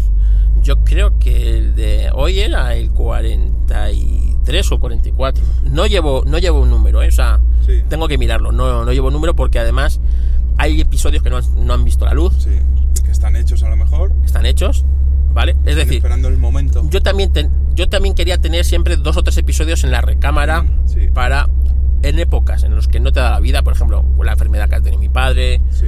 o épocas de trabajo muy duras, por ejemplo, para mí en la época de primavera, verano, otoño, al ser fotógrafo mm, y hago muchas bodas, Temporada. es una temporada muy que no tengo tanto tiempo como en invierno, ¿no? Pasa que este invierno pasado se ha juntado, que mi padre estuvo en el hospital cinco meses, pues se me juntó una cosa con otra. Entonces yo siempre quería tener como tres podcasts ahí en la recámara. Además, como estos podcasts son atemporales, no los puedes escuchar hoy, como Sí. dentro de dos años, que es- la historia pasó hace tanto tiempo que no... Y, pero no lo llegué a cumplir. Ahora mismo tengo dos en la recámara, ahí por si acaso. Y, y tal, ¿no? Pero hay podcasts que no han visto la luz, pues porque, por ejemplo, un- una vez que lo he reescuchado, no me ha gustado cómo ha quedado. Y Y se ha quedado ahí. se ha quedado ahí. Que no quiere decir que el día de mañana No se vuelva, no, se volverá a grabar. lo pero, volverías a grabar. Sí, incluso, por ejemplo, este de. Este de. El, de, el que se ha publicado ayer. Sí. Este yo lo grabé la semana pasada, el martes, en el coche, mientras estaba esperando para una cosa. Tenía una hora, porque yo suelo llegar pronto a los sitios. Es decir, si tú y yo hemos quedado hoy a las ocho y media, Sí. tú has llegado a las ocho y cuarto, Porque soy una ansia. con ansia, yo hubiera llegado, es decir, yo he tenido que hacer una cosa antes, ¿vale? Pero si no hubiera llegado a las 8, 8, 8 y cuarto, porque yo, porque es así. Y a mí me gusta llegar a los sitios con mucha antelación. Que no te tengan que esperar. No me tengo que esperar para nada. Entonces, eh, pues llegué casi una hora antes. Y dije, pues mira, voy a grabar el podcast. Y lo grabé. Y luego en la reescucha dije, "Mm, tengo que volver a grabarlo porque no ha quedado bien de sonido, no ha quedado tal. En el, por la, era primero de la mañana, tienes eh, la voz no está tan, la boca mucho más pastosa. Sí. eh, no me gustó nada. Entonces lo volví a grabar, que es el que es este que se ha publicado hoy. Pero por ejemplo, el de Bandini, yo me estuve pre- preparando un podcast sobre Lorenzo Bandini, que pues no sabéis, Lorenzo Bandini era piloto Ferrari, la estrella de aquella época de la escudería Ferrari, que se mató en el Gran Premio de Mónaco del 67. Además una muerte muy fea, una muerte que prácticamente es en directo allí, porque en Mónaco se ve la, la cámara como, como impacta el coche, como el coche eh, sale ardiendo y cómo está dentro Bandini. Ah, recogido todo. Está todo recogido. Bueno, pues claro, cuando te pones a investigar, yo realmente soy bastante hábil ya para, para recopilar información y eh, das con a veces fotos no públicas. Ujú. Y entonces yo tengo fotos de Bandini sacado del coche chamuscado Ya. y me impresionaron. Me impresionaron porque estaba vivo. Bandini no murió en el acto. Bandini murió tres días después del accidente. Entonces tú ves las fotos de Bandini chamuscado y a mí me impresionaron bastante, ¿sabes? Entonces no pude, ¿Te condicionó eso? me para- condicionó para Sí. el podcast. Sí. No pude, no pude, no pude hacerlo. Bueno, al final no lo, de lo- ser personas. lo ha- exactamente, lo haré, pero yo nunca había visto esa- esas imágenes, ¿no? Es como la de, la de Cerver con la cabeza cortada. Sí, tú-. Es una imagen fuerte, Fuerte, eso es. fuerte, y por ejemplo, cuando se haga el podcast de Cerver, que se hará, que se hará en su día, pues, es- pues eso, ¿no? Por ejemplo, esta, esta, eh, preparándome el de Pironi y Villeneuve, me encontré una imagen que no había visto. Y es a Pironi, el del accidente de porque Pironi y Villeneuve eran amigos. ¿Sabes? Sí. Eran amigos, o sea, eran compañeros de escudería, pero eran Aparte amigos. Fuera, amigos. Eran amigos. Se enemistaron justamente en la carrera antes de que Villeneuve se matara, que fue cuando Pironi se la lió, ¿vale? Y ya Villeneuve se mató por eso, porque estaba no le había traicionado a otro piloto, le había traicionado a su amigo. ¿Sabes? impor- Importante. Es muy importante. Entonces, cuando se mata a la siguiente carrera a Villeneuve por el encabronamiento que tenía de salir a la pista para superarle a él, sea como fuera, con unos Encima un poco de... por encima de su, por encima del coche, por encima de los neumáticos que llevaba, por encima de todo, era totalmente irracional, se mata. Bueno, pues Pironi iba con los dos cascos, con el de Villeneuve ya muerto, con el suyo así en la mano Sí, y con la cara des- descompuesta. qué fuerte. Esa, esa imagen que yo no había visto, eh, joder, me dijo muchas cosas, ¿no? Es decir, fíjate, o sea, lo duro que debió ser para, este, Sí. para esta persona Sí. y para su entorno. Y después, cuando se mata a Pironi, eh, cuatro años después de estos, cuatro o cinco años, se mata a Pironi en un accidente de lancha. ¿Cómo sería? Porque su mujer estaba embarazada, él no conocía a sus hijos, que eran gemelos, que su mujer le puso Gilles y, y Didier a sus dos. O sea, dos hijos. ¿cómo sería el. cómo le marcaría la vida Sí. lo que sucedió con Gilles Villeneuve para que su mujer, una vez de- muerto él ya, él no conocía a sus hijos, pusiera a su hijo mayor Gilles? Qué fuerte. Esto tuvo que marcar mucho a Pironi.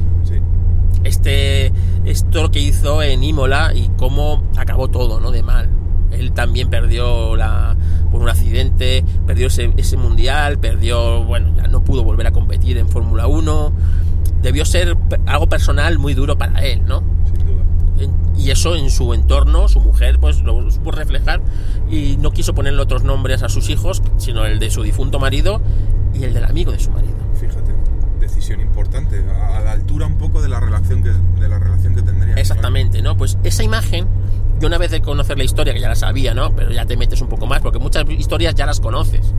Pero es una vez cuando te pones a investigar sobre ellas en Sí. profundidad, es cuando la conoces en... Y eso a mí en Historracia me, me está dando eso, ¿no? Sí. Conocer historias que conocía de aquella manera, o no las conocía exactamente como habían pasado, conocerlas a fondo, ¿no? Y, algunas son, pues como esta, ¿no? Son impactantes. conocerlas y transmitirlas al resto, que al final lo que haces es un poco misión de evangelización, porque a todos los aficionados que no tenemos ese, ese punto extra de esa información, pues oye, cada vez que se publica un podcast de Histo Racing, sabes que vas a terminar el día un poquito más sabio. Y eso, desde luego, que es de agradecer. Y aprovecho yo la ocasión para comentarte que haces un trabajo fantástico de evangelización. Bueno, pues la verdad es que te lo de agradezco. verdad, ¿eh? Sí. Eh, solo comento por esto dicho, merece la pena. De verdad, tra- y todo el trabajo. estoy- como yo, estoy seguro que, que muchísimos oyentes. De hecho, es, es casi, casi formativo. Es decir, de, de mi grupo de amigos soy el que más sabe. Precisamente por eso, porque también te preocupas en formarte y en, en fin, en seguir aprendiendo. Igual que harás tú también, obviamente. Claro, me he dado cuenta que yo muchas veces lo que hago es eh, la historia, ¿no? Venga, esta historia es para Histor. Por ejemplo, la de los Torino.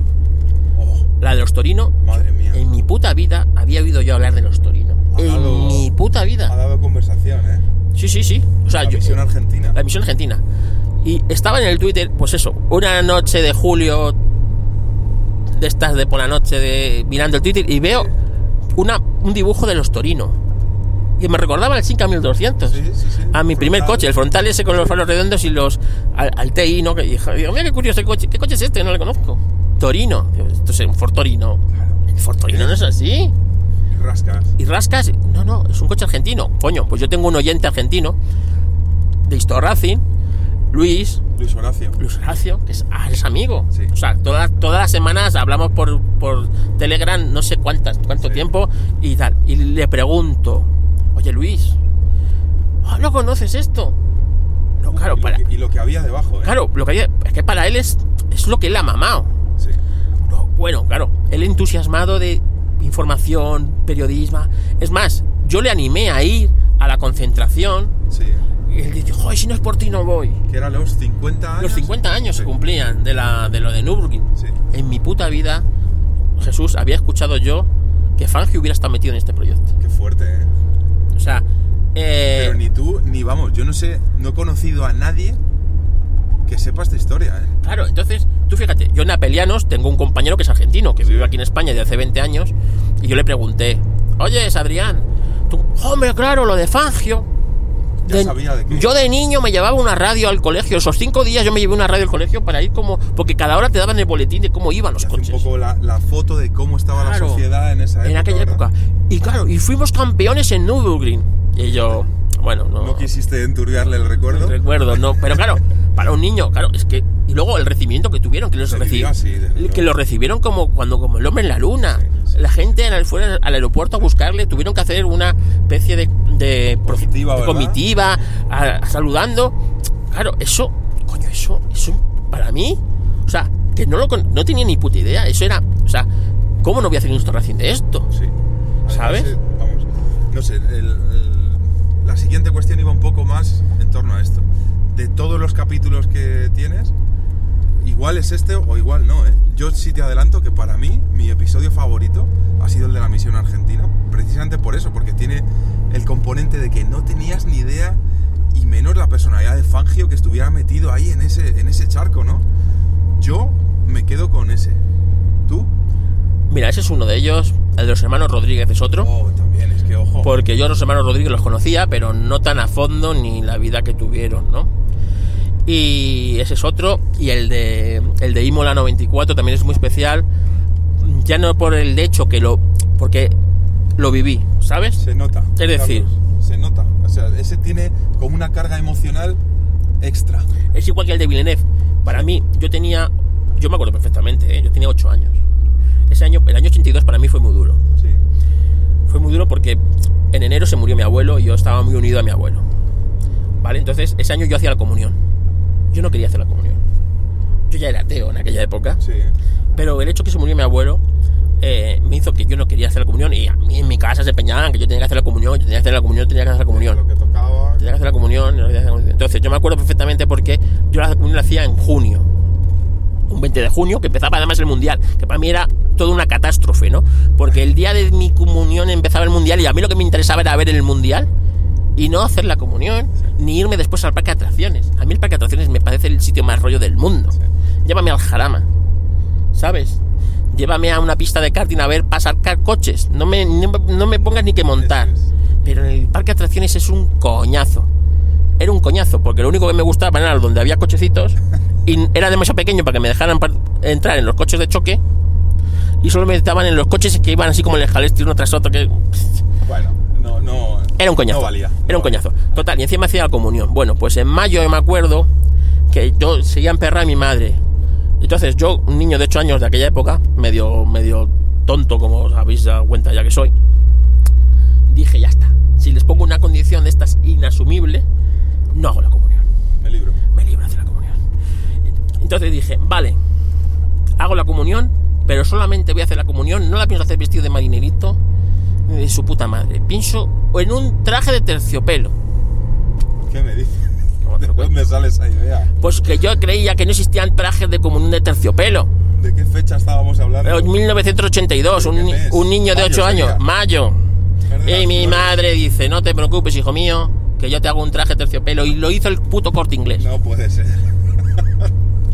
Y me acuerdo perfectamente porque ese- fresquito, ¿eh? Ese sábado veníamos del corte inglés, el sábado que se mató Gilles Villeneuve, veníamos del corte inglés de hacer la prueba del puto traje y yo ya estaba agobiado de pensar que eso me lo tenía que poner yo un 20 de junio. Lo que parecía inasumible, la condición ¿Sabes? se cumplió. Y yo me acuerdo perfectamente que fue de, de llegar del corte inglés, yo con un rebote digo, mira, voy a ver la fórmula, va a ver cómo han quedado los entrenamientos, no sé qué, y nada más poner la tele, estaban diciendo que se había matado Gilles Villeneuve en el accidente. Para mí- para mí, o sea, ya lo que me faltaba, que mi ídolo de la Fórmula 1 de aquella época, que era Gilles Villeneuve, se hubiera matado. ¿Sabes? O sea, yo me acuerdo que el año 82 para mí fue horrible, o sea, y que luego. Catastrófico. Que, que qué error ganar el mundial con un coche tan horrible como era el Sir Williams. que no lo ganara un Brabham, por lo menos. O un Renault. ¿Sabes? No. Es que fue horrible Un año para olvidar. un coche que llevaba publicidad de Leyland, que eso es una fábrica, una marca de tractores y camiones de, Todo- mi, todo de, mi infancia, Sí. que los odiaba a muerte. O sea, o sea, era todo horrible. Todo Todo, malo. el año 82 fue horrible. Y yo me acuerdo que lo de. Entonces yo lo vi, pero lo de. Lo de Imola, yo es que lo viví mucho. O sea, yo lloré la muerte de Sena. O sea, como la de, lloré la de Villeneuve, Sí. en mi infancia la de Sena me marcó. En mi, ju- en- porque era mi. Era uno de los pilotos de mis ídolos, de Sena, ¿no? Por fin se había ido a un equipo como Williams, donde se suponía que el binomio Williams-Sena iba a reinar unos cuantos años. Y bueno, sucedió lo que sucedió, ¿sabes? Entonces a mí me marcó mucho. Yo estuve unos cuantos días eh, tocado. Tocado de, de decir, bueno, pues oye, pues estas cosas pasan. Y ese programa también para ti sería... Entonces, claro, yo eso lo he vivido, pero por ejemplo, descubrir cosas, lo de la misión argentina, yo no tenía ni puta idea, no lo he vivido, era, no era muy bueno. Bueno. Eh, lo de los hermanos Rodríguez, ¿no? Y, y cosas Entonces, pues eso, esos episodios para mí sí son espe- especiales, pero más son cuando conoces la historia pero no la has vivido. En cambio, el de, el de Imola Formas parte de... forma parte de ello porque yo lo viví cierta época. Yo, o sea, es como las fotos de boda, ¿no? Yo a los novios siempre les digo, las fotos no son para ti. Las fotos son para gente que no conoces. Por eso tienes que tener unas fotos muy bonitas y muy bien hechas. Y tienes que elegir muy bien a tu fotógrafo, cosa que la gente no se preocupa, ¿no? Suele ir al más barato. al- Este me da una ampliación. precio, este- Este me da una ampliación. ¿y qué? Regala no sé qué. ¿Sabes? No, las fotos no son para ti. Tú te vas a recordar toda tu vida del día de tu boda. Tonto serías si el día de tu boda, el nacimiento de tu hijo, no te acuerdas. En cambio esas fotos son para gente que tú no conoces ahora. Tus hijos, amigos de tus hijos, tu nuera de dentro de de, de amigos que entran en tu vida y no conoces, pues les vas a enseñar unas fotos bonitas porque son pues, Es es importante, ¿no? Por eso cuando cuentas algo que tú has vivido, lo cuentas de manera distinta, lo de Imola, que lo cuentas de manera muy distinta, cosas que ni para ti son nuevas, como las de El Torino, por ejemplo, Sí. que, que es una historia que yo ni conocía, El Torino, vamos. Qué bueno. Entonces, por eso a veces te marcan esos episodios. A mí me gustan descubrir cosas nuevas o incluso cosas que he vivido de pequeño, que tienes una idea de cómo fue, la, pero luego te, te pones a estudiar y fue totalmente distinto, ¿no? No te hago elegir entre esos tres que has dicho, pues lo- los dejamos ahí a la, Sí, a la parte. cualquiera de esos tres. Bueno, y el, y el primero, ¿eh? El primero Hombre, es el especial. primero marca, el primero es especial. primero es especial. el primero es especial. ¿Qué criterio es un poco el que eliges para, para los temas? ¿Lo tienes algo meditado o va un, va un poco improvisado en función pues eso, de algo que te llega? ¿Cuál es el criterio para elegir un- una temática de programa? Vale, intento mezclar eh, que no sea todo Fórmula 1, que no sea todo eh, rally, es decir, si hago hay más siempre Fórmula 1 porque es mucho más, mueve mucho más, ¿no? La Fórmula 1 y, y la leyenda de la Fórmula 1 es, es eso, ¿no? Entonces, Es un Eh, poco más generalista, ¿no? Más eh, exactamente, pero por ejemplo el de los Torino fue turismos, me gustó mucho. Eh, quiero preparar otro más de turismo más adelante y tal, no sé qué. Entonces intento, a lo mejor hago dos de Fórmula 1, intento meter otro que no sea de temática Fórmula 1, que sea otra temática del mundo del, mundo del motor, ¿no? París-Madrid. El París-Madrid, eh, el, pues no sé, los coches días de los Porsche, ¿no? Que esto me, lo, me lo saqué y me- fue una idea bastante buena que Sí, me gustó.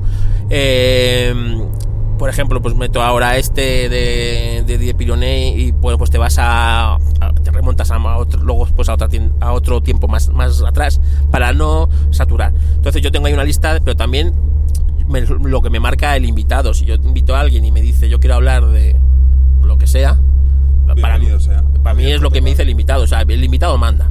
El invitado me dice a qué hora grabamos, el invitado me dice qué día grabamos y el invitado me dice qué tema tratamos. Yo me lo preparo, porque para eso es el invitado. Claro. ¿Sabes? Entonces, cuando tú invitas a alguien a tu casa, tú tienes tus normas, pero.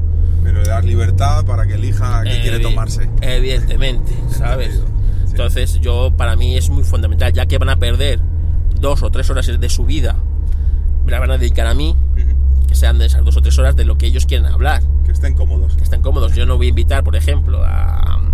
Yo qué sé, por ejemplo, a. A Guille de. De Power ¿no? Sí. Yo le dije, oye, a mí me gusta. Yo sé que él es un apasionado de los Lotus. Eh, ¿Te vienes a hablar de los Lotus, del Lotus 49? Por supuesto, que no me. Es que no me imagino un tema mejor para ir a tu programa de hablar que ese. Pero si. Bueno, también le diste en el bebé. Sí, sí, claro, claro. Si Guille me dice que quiere hablar del. De del- citroneta. de la citroneta, Sí. pues hablamos de la citroneta. ¿Sabes? Porque para eso es el, es el invitado, para eso viene a mi programa, hace, Sí. me hace el favor de venir a mi programa y, y entonces pues, pues yo me, me, me amoldo a eso. Estupendo. Y eh, ya una vez que has elegido la temática o que tienes un poco previsto de qué vas a hablar, ¿cómo es el proceso de preparación? Es decir, eh, yo en mi mente te imagino, pues eso, buscando un montón de artículos, intentando documentarte lo, lo máximo posible. Creo que es fundamental el- la fase de preparación del, del programa. ¿Cómo lo haces? Vale, esto es complejo. Yo eh, leo, o sea, yo leo mucho de noticias del motor, revistas del motor, cosas del motor. Entonces, eh, siempre te van llevando un montón de. Entonces, eh, si veo un artículo interesante, que puede ser para Histo Racing, yo lo suelo guardar. Entonces, tengo. a- para mí, Telegram es fundamental. Yo soy muy de Telegram, ¿vale? No soy nada de WhatsApp. WhatsApp hablo contigo y poco más. Bueno, bendito medio que nos ha puesto en contacto. y con, y con mi tío y, estas- mis padres y tal, pero el WhatsApp lo, lo aborrezco bastante. Sí. Entonces yo soy Telegram, porque aparte que tiene muchísimas más posi- posibilidades, y entonces yo tengo varios canales de Telegram privados míos solo, Sí. en los que tengo uno que se llama Para Race. Ujú. Entonces yo imagínate, yo leo una noticia, un artículo, un no sé qué, yo lo mando allí y los voy guardando. Entonces, eh, a lo mejor una historia. O, o historias que tengo programadas. Tengo un- como un taco de 10 hojas en, en, en- en- en documento, ¿no? En, en Google Docs. Ah, No, no, en Google Docs. Sí, sí. De papel lo utilizo lo menos posible. Y ahí voy teniendo eh, historias que de, de coches, de carreras, de, de- de temas que hablar, ¿no? Posibles temáticas. posibles temáticas. Algunas ya están tratadas, otras son por tratar, e incluso en las temáticas me imagino quién puede venir a aportar, ¿no? Sí. Este, entonces lo pongo ahí, ¿no? Para intentar lanzar la caña. Entonces yo lanzo la caña a alguien hasta que te contesta, hasta que te dice que sí, que no. Eh, Es, lo raro es que te digan que sí, como tú y como yo. En dos días, de, oye, que te vienes el domingo a... oh, perfecto, pum. Ya está. Es- no suele pasar. No. No suele pasar. O suele ser más dilatado en el tiempo. Dilatado porque él no puede cuando tú puedes, cuando tú puedes él no puede, entonces Pero se, se pierde un poquito el punch, ¿no? Se pierde el la- punch. Pero bueno, a mí me da para prepararme el tema, ¿no? Eso, es importante. Entonces, eh, yo por ejemplo, el tema X. Entonces yo empiezo a buscar documentación, documentación, documentación, documentación. Me la voy mandando a otro grupo que tengo de Telegram donde yo me mando documentación. Sí. Luego en la cama, lo leo en el iPad o en tiempos de... en el baño, ¿vale? Y en vez de jugar al jueguecito Sí, del ¿no? Candy Crush o lo que sea, yo empiezo a leerme un panfleto que me he bajado de Autosport Alemania o de Autosport Inglaterra de no sé cuánto, ¿sabes? Y a traducirlo. ¿Sabes? Porque a veces no llegas a todas las palabras, o a veces un- si es en italiano vale, si es en inglés está bien, pero a veces es en alemán, o a veces está en checoslovaco, tío. Si lo lees Lo literal, lees, entonces no tienes tiene que un Google, claro, un Google Translator de estos y luego empiezas tú a buscar información. Y tú entonces ahí me hago un mapa mental. Sí.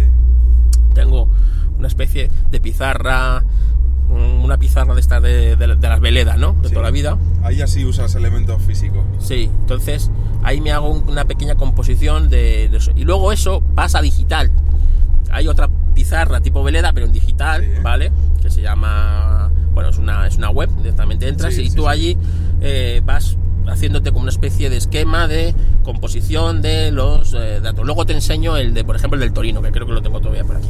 Todo el diagrama, ¿no? Todo el diagrama del. estructura. Porque, por ejemplo, el Torino yo iba aprendiendo cosas sobre la marcha. Entonces tenía que eh, tenerlo todo muy claro. Otras cosas, yo ya sé muchas cosas. Entonces solo tengo que eh, poner ciertos puntos de apoyo para la historia.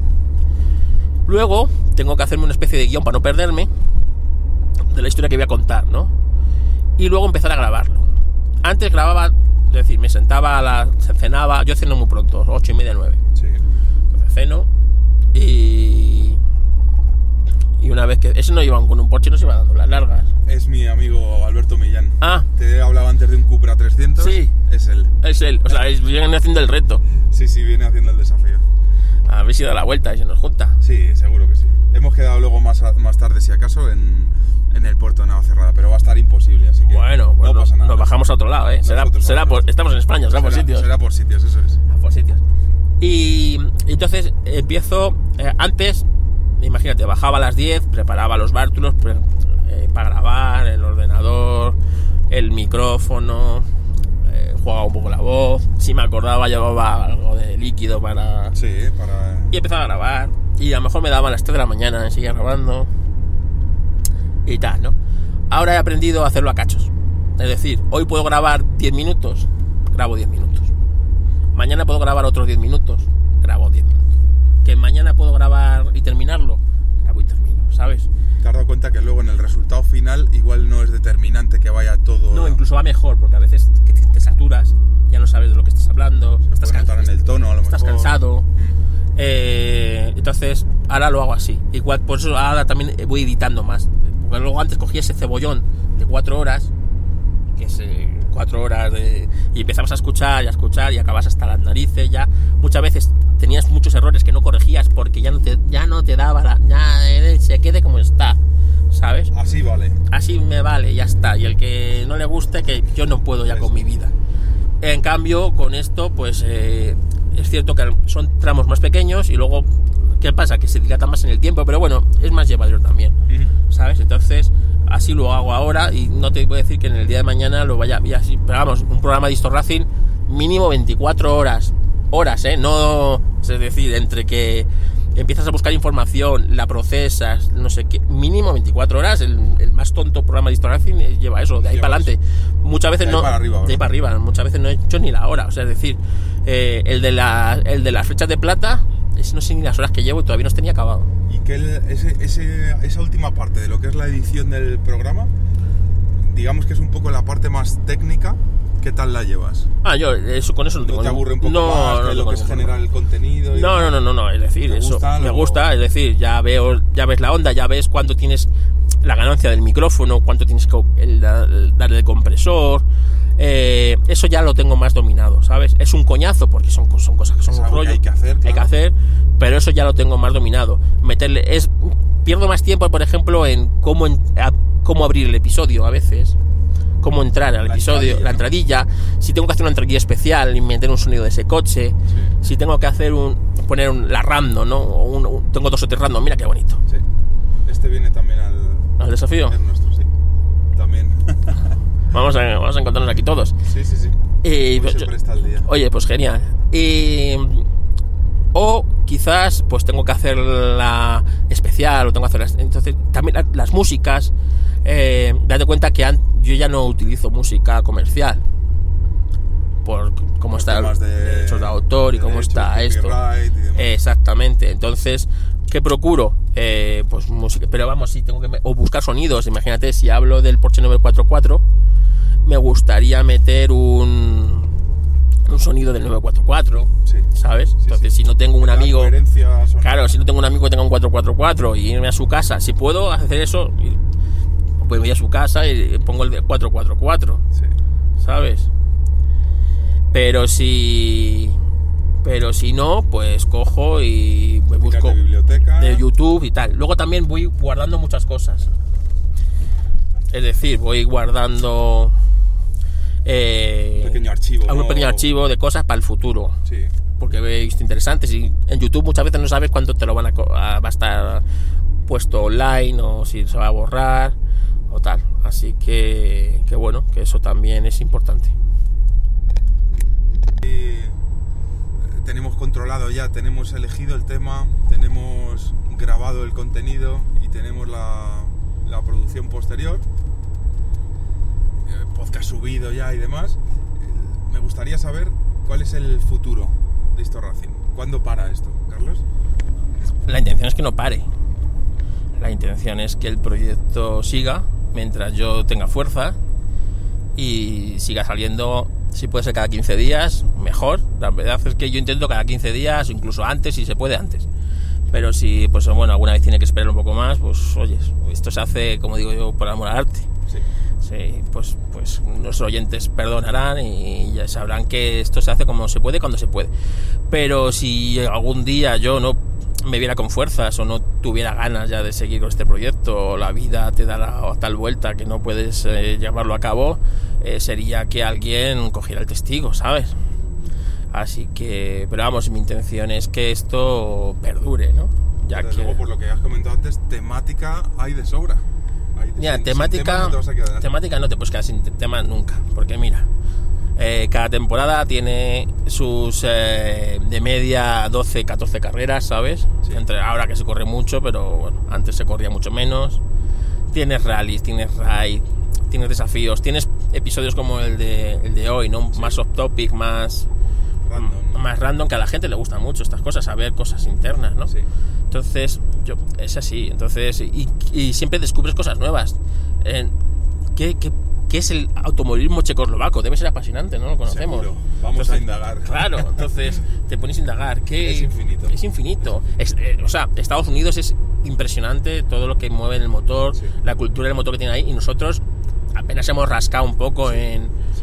en el automovilismo. O sea, estamos muy centrados en España porque somos españoles y para nosotros pilotos todavía no nos hemos metido con leyendas españolas del automovilismo. Tú, pero tú fíjate, Zanini, su podcast. Eh, Bragation, su podcast. Eh, Fernández, su podcast. Eh, es que Sainz. Saiz, por supuesto. O sea, y incluso, claro, a mí lo que lo, lo único que me fastidia es ser, ser un don nadie, ¿no? Ser un Bueno, pelagatos, como diría mi amigo Majosan, en el que tú cuando llamas a alguien, pasando, o sea, no pasa como con Charlie, ¿no? Es decir, yo me acuerdo a mí lo de, lo de Teo, o sea, yo cuando llamé, fue- a mí me, fue feo, ¿verdad? a mí me dolió mucho, o sea, ya no solo que no me hicieran caso, que no me pueden hacer caso, bueno, vale, perfecto, mira que alfa más Sí. bonito, ese no es nuestro. bueno, y, sino el hecho de decir, oye, eh, coño, hay un proyecto, o sea, Teo Martínez un- es una rara avis en España. Sí, sí. Y, le- y su leitmotiv es pasión. Es pasión. Es pasión. Alguien, el único podcast, digamos así, de la historia del motor que hay, Es que quitando el perfecto. tuyo. Nada, pero bueno, lo O sea, es algo... tú llamas, tú llamas a, a los de Telemadrid que vayan a cuando inauguras la colección de coches, que están viendo esa mierda, esa, para ellos eso es una mierda. No saben lo que están viendo, Sí. ¿sabes? No, es ir a currar. Lo emiten en horario abierto donde a pescar a ver quién.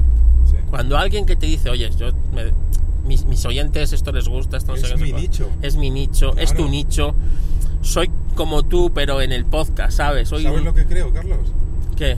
Que Teo no sabe de tu propuesta. No, Teo, no, evidentemente. no eso, llegado. no, eso es el departamento de, de competición. Evidentemente. Entonces, yo me acuerdo, antes de que abrieran al público el tema de la del- su colección, Sí, sí, sí. que eso cuesta un dinero. Es decir, yo no me negaba en ningún momento a que me diga, oye, No ve- vas ver con esto. el por delante y decir, oye, No. quiero gratis para... No, no, no, no. Esto cuesta 20 euros entrar, ¿no? Yo lo que quería es, joder, antes de que lo abras al público, Sí, llámame, yo te pago la entrada, déjame ir visitarla a solas. sí. Que es como lo vas a disfrutar A solas, vas a poder eh, yo generar... paseando con los coches, os voy contando lo que voy viendo, lo que Sí. voy sintiendo y lo, lo que es, ¿sabes? Si puedo sacar fotos, saco fotos y os hago un álbum, pues tú sabes que a mí me gusta documentar los podcasts Sí, con extras, ¿no? del programa. Con un álbum de fotos especial, Vídeo con vídeos, aunque a veces también es cierto que se me olvida meter cosas en las notas, pero bueno. Pero si no te lo pedimos nosotros. Entonces, tal. Y que pasaron de mi culo olímpicamente y que luego cuando Pero hubo respuesta. hubo respuesta diciendo, cómprate una camiseta, no sé qué, y el día no sé cuánto abrimos al público. Dije, "Mm, vale, pues para esto no te escribo. Y es un departamento de marketing De, de una, caro, que se dedica a esto. que se dedica a esto que En debe- teoría conoce. debería saber lo que es esto. ¿no? Entonces yo me acuerdo, se lo, se lo comenté a Charlie. Charlie me dio el teléfono de alguien de Teo para que hablara con él. Sí. No le he llamado. No quisiste tampoco. No. Pero, no tengo, ¿por qué tengo que tirar yo de Sí, sí, sí. Te entiendo perfectamente. Un contacto para ver si te hace el favor de. Perdona, no es un favor. Lo estás haciendo tú a ellos. Exactamente. Porque las personas que escuchen ese programa que se dedica a eso, a mí lo que me va a generar es una expectativa de querer ir a verlo. Eso. Yo sí voy a ir y voy a pagar, en fin. Es como cerrarse puertas a uno mismo. Es como los organizadores de que este año no se ha organizado, porque claro, si tienes esta mm, previsión, esta, esta mentalidad, el, el festival vintage de eh, del el Jarama, el Jarama Vintage o algo así Sí, se sí, llamaba. sí, sí. Que es- espíritu del el espíritu del Jarama, Sí. exactamente, que se, se celebraba en octubre, en noviembre, ahora era, y este año ya no se celebra. Que viene El- del el- espíritu de Montjuic. Exactamente. Sí. Pues el mismo organizador. El año pasado, era en octubre cuando se celebraba. Yo me puse en contacto con los organizadores, que era la escudería Targa, me acuerdo perfectamente. Sí, sí, sí. Y le expliqué, o sea, yo siempre voy con la verdad por delante. Oye, soy un mierda. No soy periodista. Tengo un podcast amateur del motor con no sé qué. Eh, me gustaría, además se lo dije, igual, yo no quiero entrar gratis. Si me dicen, la entrada son 20 euros, pero yo creo que me den facilidades para. Correcto. Sí, que no pides eh, ir Porque yo estoy. cara. Exactamente, yo estoy contando a mis oyentes, que sois vosotros, lo que allí. Y si luego, eh, después de escuchar eso, alguien al año que viene, pues le, le apetecerá ir. ¿Sabes? O no. Sin bueno, duda. había una carrera de coches clásicos y lo de lo que esto el espíritu del, del Jarama. A mí me, me apetecía mucho que me acreditaran como prensa para que cuando yo vaya con mi cámara de fotos a fotografiar esto, aquello, aquello, no viniera el típico vigilante de seguridad y me dijera, no puedes pasar. ¿Sabes? Era para eso, no para nada más. Sí, tener tu pase de prensa. De prensa, exactamente. ¿Está? Entonces, Facilidades. me dijeron que te. Di- Directamente ni me contestaron, No lo entiendo. ¿sabes? Es que no lo Directamente ni me contestaron. Cuando se supone. Bueno, luego yo vi ese fin de semana, llevaron a los de Telemadrid, a los de no sé qué. Sí. A ver, a que la gente venga. Y yo diciendo, pero serán tontos, tienen que pescar en puerta vacía. Sí. Cuando te estoy dando mascado, la gente que va a ir allí. La gente que va a ir allí, yo te hubiera hecho esto el viernes. Claro, El domingo a lo mejor tienes ahí a gente, pero ya no solo el domingo, el año que viene. también. Tienes ahí un montón de entradas compradas anticipadas de oyentes que les gustará más lo, lo que ves, ¿no? Vas Pues no sé al público. Y me dijo, ¿por qué no me lo has dicho y te inscribo? O sea, me, como si me apunto yo Sí, y tú sí. vas como si fuera yo. Y es que no tengo que hacer eso. O sea, ¿por qué tengo que hacer eso? Claro. Sin, o sea, yo, o sea, es cierto, puedes hacer la trekking, pero ¿para qué? O sea, si en el- es triste. es muy triste y en el fondo Agradecido, los- obviamente, por supuesto. Por supuesto, pero los que ganan son ellos. Sí. Si realmente a mí, pues mira, pues ya está, hablo de... será por Sí. temas de hablar, No, no, está claro. ¿sabes? Pero hombre, son estos eventos que en España no son muy frecuentes, ¿sabes? Que coño, pues ya para empezar, para, porque a mí me gustaría que se siguiera celebrando, ¿sabes? Sí. Entonces, ¿por qué no se va a seguir celebrando si, si esto mola, ¿no? O sea, si cualquiera puede puede venir y contribuir con esto, porque estos eventos son muy necesarios en, en España. ¿no? Pues esto, pues, pues bueno, pues es así, es España. Mira qué bonito. Oh, precioso. Bueno, vamos viendo joyitas. Joyitas de los domingos. Que por esta zona salen mucho. Sí, sí, sí. Es ruta de dominguero, pero no por ello lo disfrutan menos. Mira, mira el mini, mira, mira el escarabajo. Sí, señor. A estas también, vamos, chavales, sí, somos de lo, somos de lo mismo. bueno, pues ese es el. O sea que eh, para nuestra tranquilidad no hay fecha de caducidad de estos Racing. No. Sí, sí hay un límite en el tiempo de, de temática, ¿verdad? Y seguro que alguna honrada excepción habrá, algún coche que sea del 2000 bajito. Bueno, dentro de X años supongo que se ampliará, Que pero... se ampliará. Sí, Sí. pero bueno, ahora de momento, eh, ahí con lo que estamos, estamos bien. Sí. Y, y otro, otro tema que me llama mucho la atención, que es siempre que, que terminas un poco pues, de, de exponer o terminas la grabación, terminas el programa, comentas algo que es que Histo Racing nunca le va a costar dinero a los oyentes. ¿vale? En, en una época en la que estamos, en la que la monetización de los podcasts, pues oye, es lícito totalmente, porque yo, igual que me suscribo a Netflix, pago por ver un contenido, yo estoy convencido que muchísima gente pagaría por, por suscribirse a, a Racing. Sin embargo, es algo que tienes muy, muy grabado a fuego, como que nunca le va a costar dinero a, nuestros, a los oyentes, vamos. Cuéntame un poco esto, ¿por qué no monetizas el programa? Primero porque creo que casi tenía que ser yo el que pagara a la gente por escucharme, ¿no? No, créeme.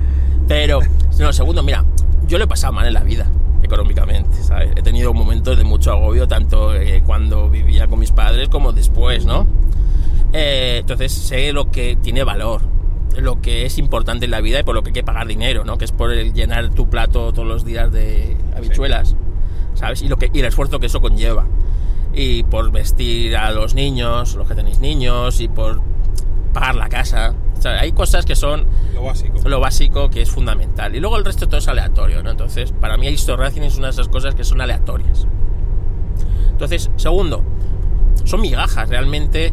eh, si aquí para vivir del podcasting tiene que venir, o tienes una, una base de oyentes, de, de miles de oyentes, que con un solo euro, si tuvieras 4.000 oyentes dispuestos a pagar con un solo euro que pagaran al mes, Un poco técnica Lola Flores. claro, pues oyes, por 4.000 euros, ¿quién no trabaja en, Un poco Emilcar, a lo mejor. eh. Milcar, por ejemplo, o los de Cuarto Milenio. Toda esta gente tiene una base de oyentes muy grande. Entonces pueden dar un contenido extra a sus oyentes que paguen de premium y de 4.000, con que un 10%, que son 400, paguen, pues por volumen Sí, te es suficiente. lo tienes. Pero aquí en Historracing hay mil oyentes en el mejor de los casos. Eh, entonces, mm, vivir del podcast no voy a poder vivir. Segundo, mm, no voy a cambiar mi, mi pasión, el que me paguen por hacerlo o el que no. Entonces, no voy a. mm, Siempre no le va a costar un al siguiente porque soy yo el que, el, que, el que os cuenta esto porque me gusta contarlo. Entonces, no. Eso es lo que quiero decir. No, yo no voy a poner un podcast de. O sea, no voy a poner Histo Racing de, pago. de pago. Mm. Oye, mañana si me queréis escuchar, pasar por aquí, pagar no sé qué. No. Que, un, que puedo poner donaciones. un día decir, oye, mira, ahí tienes un PayPal. Si quieres colaborar. Si quieres colaborar con la. O el enlace de Amazon. El enlace de Amazon lo hice obligado. Sí. Mira, mira. ¿Este cuál es? Este es. No sé cuál es. Yo diría que es un Austin. Yo creo que también es un Austin. Y ese de ahí del fondo. Ese es un. Ese es, ese un Volvo, me parece. Sí. Pero bueno, está bien que de vez en cuando se junten. O sea, cuando gastas un cartucho, yo por ejemplo, oye, que el domingo por la mañana me voy, me voy a rodar, Sí. no me voy. Que está bien y lo respeto por supuesto. Igual que nosotros luego pararemos y tomarnos nuestro cafecito. Claro, pero que pero lo principal es rodar. Pérdida de tiempo, entre comillas, tener el coche parado cuando puedes estar... Es lo bonito, por ejemplo, a mí me gustan mucho los aviones, ¿no? Sí. La Fundación Infante de Orleans, que hoy, primer domingo de mes, saldrá a volar. Ver una, una- un museo eh, en movimiento Sí, no tiene precio. Tú te vas al Museo Británico de la Aviación, al Museo del Aire Español, te vas a Estados Unidos y los ves aviones, cientos de aviones ahí paraditos, muy bonitos, pero ver, Pero a- dices, oye, ver, ¿esto cómo, cómo ver cómo evoluciona un Texan, ¿sabes? Sí. Ver las, las Booker volando, ¿no? Y esas cosas. Le da un extra. Pues eso, pues eso, pues- Deja de ser museo y dices, mira, Exactamente. sonaba así. sonaba así, así. sonaba así. Ahora mismo estás sintiendo cómo el coche se mueve en las curvas, cómo, Sí, cómo sí, nos lleva los pesos, ¿no? Sí, sí, sí. sí. Ver las agujas moviéndose, Eso es. el sonido, el ronroneo, Es el museo en movimiento. el movimiento, Es eso no tiene, no, tiene, no tiene precio. Y con lo de Historracing y eso, entonces, sí, lo de eh, Amazon. Eh, fue una, mi amigo Majosan de Naseros que dijo, pon un enlace patrocinado que a él le da eh, un buen dinero al mes. Claro, él tiene mucha comunidad y esa comunidad compra muchas cosas en Amazon, es cierto, pues claro, en mi- Genera un beneficio. a mí no, es decir, Claro que al, al oyente final no le repercute. no le repercute. igual, eso es. A noso- a- aquí a pues, creo que llevo dos euros acumulados De lo de Amazon. de lo de Amazon. Mm. El último fue alguien que compró eh, una crema para espinillas o algo así, ¿sabes? ¿Qué me dices? Sí. Oye, yo encantado, ¿eh? Pero Claro, es un detalle. es un detalle. Pero son dos euros, es decir, y es que claro, esto Racing tampoco es. La gente cuando compra en Amazon no se acuerda de esto. ¿sabes? Entonces, y tampoco soy yo de estar machacando como otros podcasters de no sé qué, no sé Sí, cuánto, no sé cuánto. de- claro. de- No, de repercusión. entonces, bueno, yo lo dejo ahí en las notas del programa. Si alguien se acuerda cuando vaya a comprar a Amazon de linkear solamente con entrar a la página web y tal, ya con eso cuenta, ¿no? ¿Cómo se, ¿Cómo se hace? Recuerda ahora que estamos hablando Pues de... nada, es- se hace desde el ordenador, desde el móvil no vale. Vale. Entonces tú te vas al cualquier episodio de Histo Racing, ves en las notas el, el enlace de Amazon patrocinado, linkeas, ya te va a la página web de Amazon y todo lo que compres desde ahí ya, O sea, pues si sigues esa dirección, ya esa dirección una vez muevas que te muevas a- va asociado a que ha sido con mi enlace de patrocinado. Entonces si compras, yo qué sé, eh, lo que se compra en Amazon, te compras un, el, único- el último disco de Lola Flores, Sí. ¿vale? Pues eh, los 20 euros eso que te ha costado el disco, a ti te no te cuesta más. Y de eso, pues un 1%, un do- Sí, de- algo. dependiendo también la, la cosa que sea, a veces es hasta un 5% de eso, te lo ingresan a, a mí me lo ingresan en una tarjeta regalo. Porque también hay gente que, puede- que lo cobra, a fin, Sí, con que lo los puede movimientos. pasar a su Yo dije, en una tarjeta regalo. En la tarjeta regalo, cuando acumulas 25 euros, Sí. te hacen una- te dan un código que tú lo canjeas por una carta, por, por, Sí. por dinero a Amazon. Sí, sí, sí. Entonces, mi idea es, pues mira, si en un año consigo 25 euros, ya digo que este año no, no tiene pinta, Posiblemente lo inviertas en algo para el podcast. coja y diga, claro, dije, pues mira, eh, si hay un libro de, yo qué sé, de, de Fangio, imagínate, un libro de Fangio tal, pues lo compro con ese dinero, ¿vale? Y luego a final de año hago un sorteo. Ya veré cómo lo sorteo para que por lo menos a alguien le toca. Que o sigue, haces un programa relacionado Exactamente. libro, algo que al final repercuta directamente le dé un poco de valor al Sí, podcast, ¿no? Sí, sí. Y ya está. Y si sobra dinero y me tengo que comprar un micrófono porque se me ha roto el otro, Sí.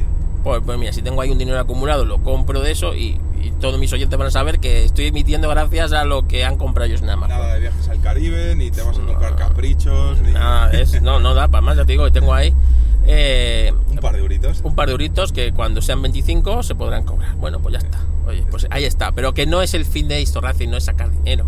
Está claro. Si bien es cierto estás abierto a que alguna empresa te pueda, pueda patrocinar el, el programa.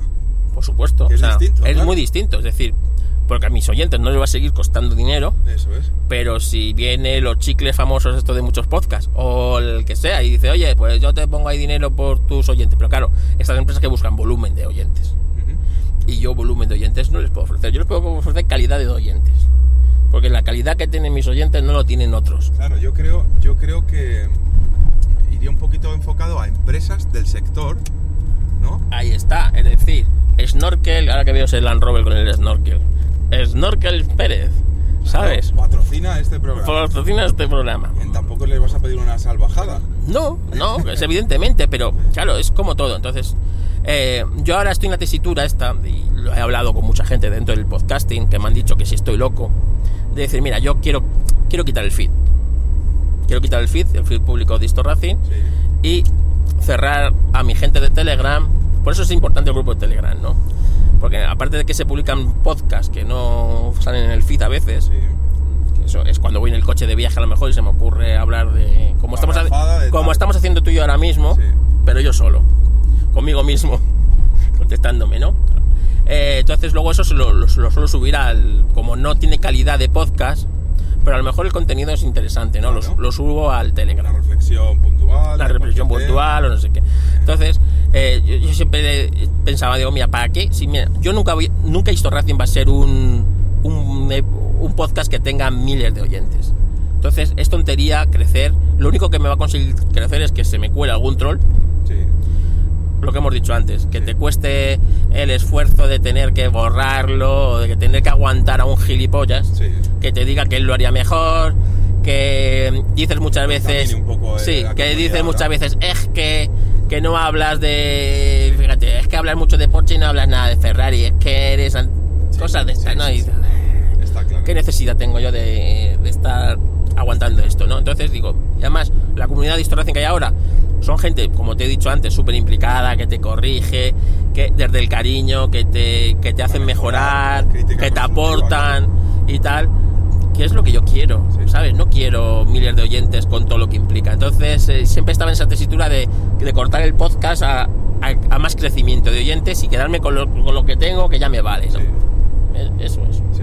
Pues a ver, yo desde, desde el lado de vista de, de oyente, desde luego que no necesitas tener una comunidad gigante para estar cómodo, para estar a gusto en lo que, en lo que estás haciendo hasta ahora.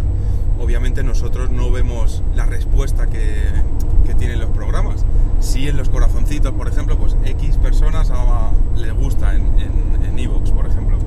¿Qué tal es la respuesta de la comunidad? Eh, porque tú ves descargas y ves reacciones. ¿Se compensa más o menos? Sí, vamos a ver. Eh, además, mm, te sorprende siempre, ¿no? Es decir, episodios que tú crees que van a ser la bomba y tienen un número de descargas normalito. Porque para empezar, claro, yo no soy, es decir, mi podcast lo tengo yo, es mío. Sí. No es de Evox, no es de Spreaker, no es de Anchor o de Anchor o de otras plataformas. Yo grabo, yo subo a un servidor de audio y yo tengo un feed que es mío. Luego el feed ese de ese feed beben todas las demás, es decir, iTunes, eh, Evox, por eso muchas veces ta- o en- se publica en una y en otra tarda un- Tarda un do- poquito, dos horas y sí. tal, depende de cada uno. Sí. Entonces de ahí va bebiendo. Entonces, en i- en Evox yo creía que tenía muchas más escuchas de las que tenía. Luego me he dado cuenta que en Evox son, solo son un 20% de las escuchas de las que suelo tener. ¿Sabes? Cuando yo creía que era mucho más porcentaje de Evox, Sí.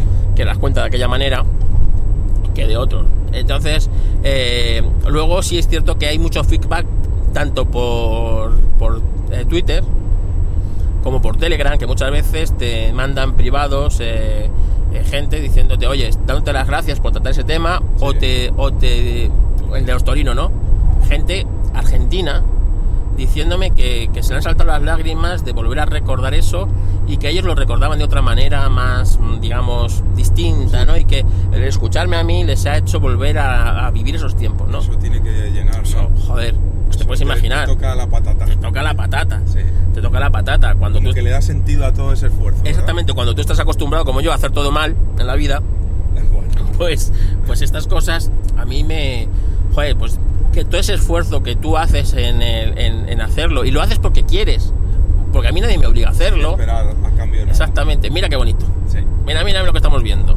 Y además con su... Con su maletita arriba, con su vaca. El color no me gusta. ¿Qué es lo que estamos viendo? Estamos viendo un SEA 600. Yo creo que es el D. Eh, Con toda su artillería. con toda su artillería, sus faros pequeños, su puerta invertida. Eh, lo único que el color es un metalizado, un azul metalizado que no le pega nada. Tampoco desentona. No. Pero bueno, oye, ese, ese en un color crema estaría mejor, ¿eh? Ahí va el señor por su carril derecho tan tranquilo. Tan tranquilo, pero es un señor tamaño de la época. Sí, correcto, no es como nosotros. Nosotros no somos tamaño de esa época. No, no, no, no. Claro, porque en, en ese coche, en el- en- como en 1600, han llegado ahí siete personas. Sí. Claro, siete personas de la época, ¿eh? No siete. No siete morlacos como yo. No como nosotros. Exactamente. Entonces, eso, sacas el coche de la época y del... Y del Y del contexto de altura. Exactamente. algo, algo falla. y la de- escala cambia. La, la cambia, claro. De, y de, mm, ubicaciones, ¿te has llevado alguna sorpresa? ¿De dónde son la mayor parte de escuchas? Porque creo que también eso lo puedes... Sí, sí, eso lo veo. Mira, la mayor parte de escuchas son de España, evidentemente. Sí. Pero, coño, me escuchan en Japón. En Japón En tienes... Japón tengo dos escuchas. Sea, hay dos tíos que se han ido ahí ¿Sabes? a currar y... Todavía no sé, no he dicho, oye, eh, si me escuchas desde algún sitio exótico, dímelo, ¿no? Claro. Es cierto que desde Hispanoamérica me escucha bastante, desde Estados Unidos también tengo bastantes escuchas, pero bueno, Estados Unidos es un país casi hispanohablante, ¿no? Sí, sí, sí.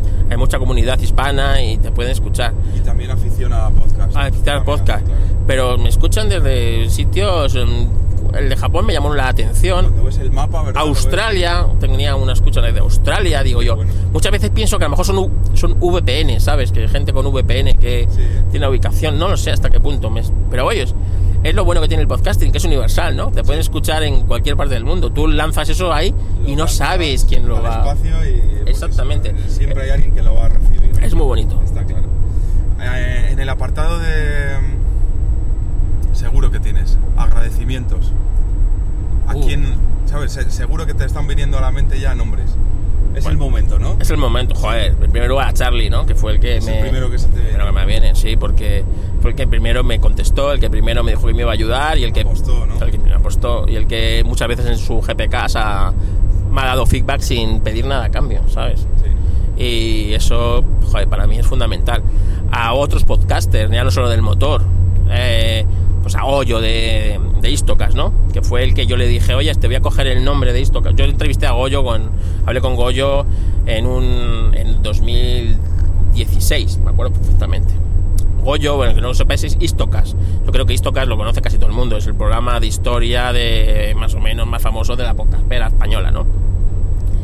Y Goyo, que es el que lo, el que lo conduce, eh, pues yo le entrevisté en, bueno, entrevisté, le llevamos un día a Pelianos a hablar de, de- de su, de su podcast.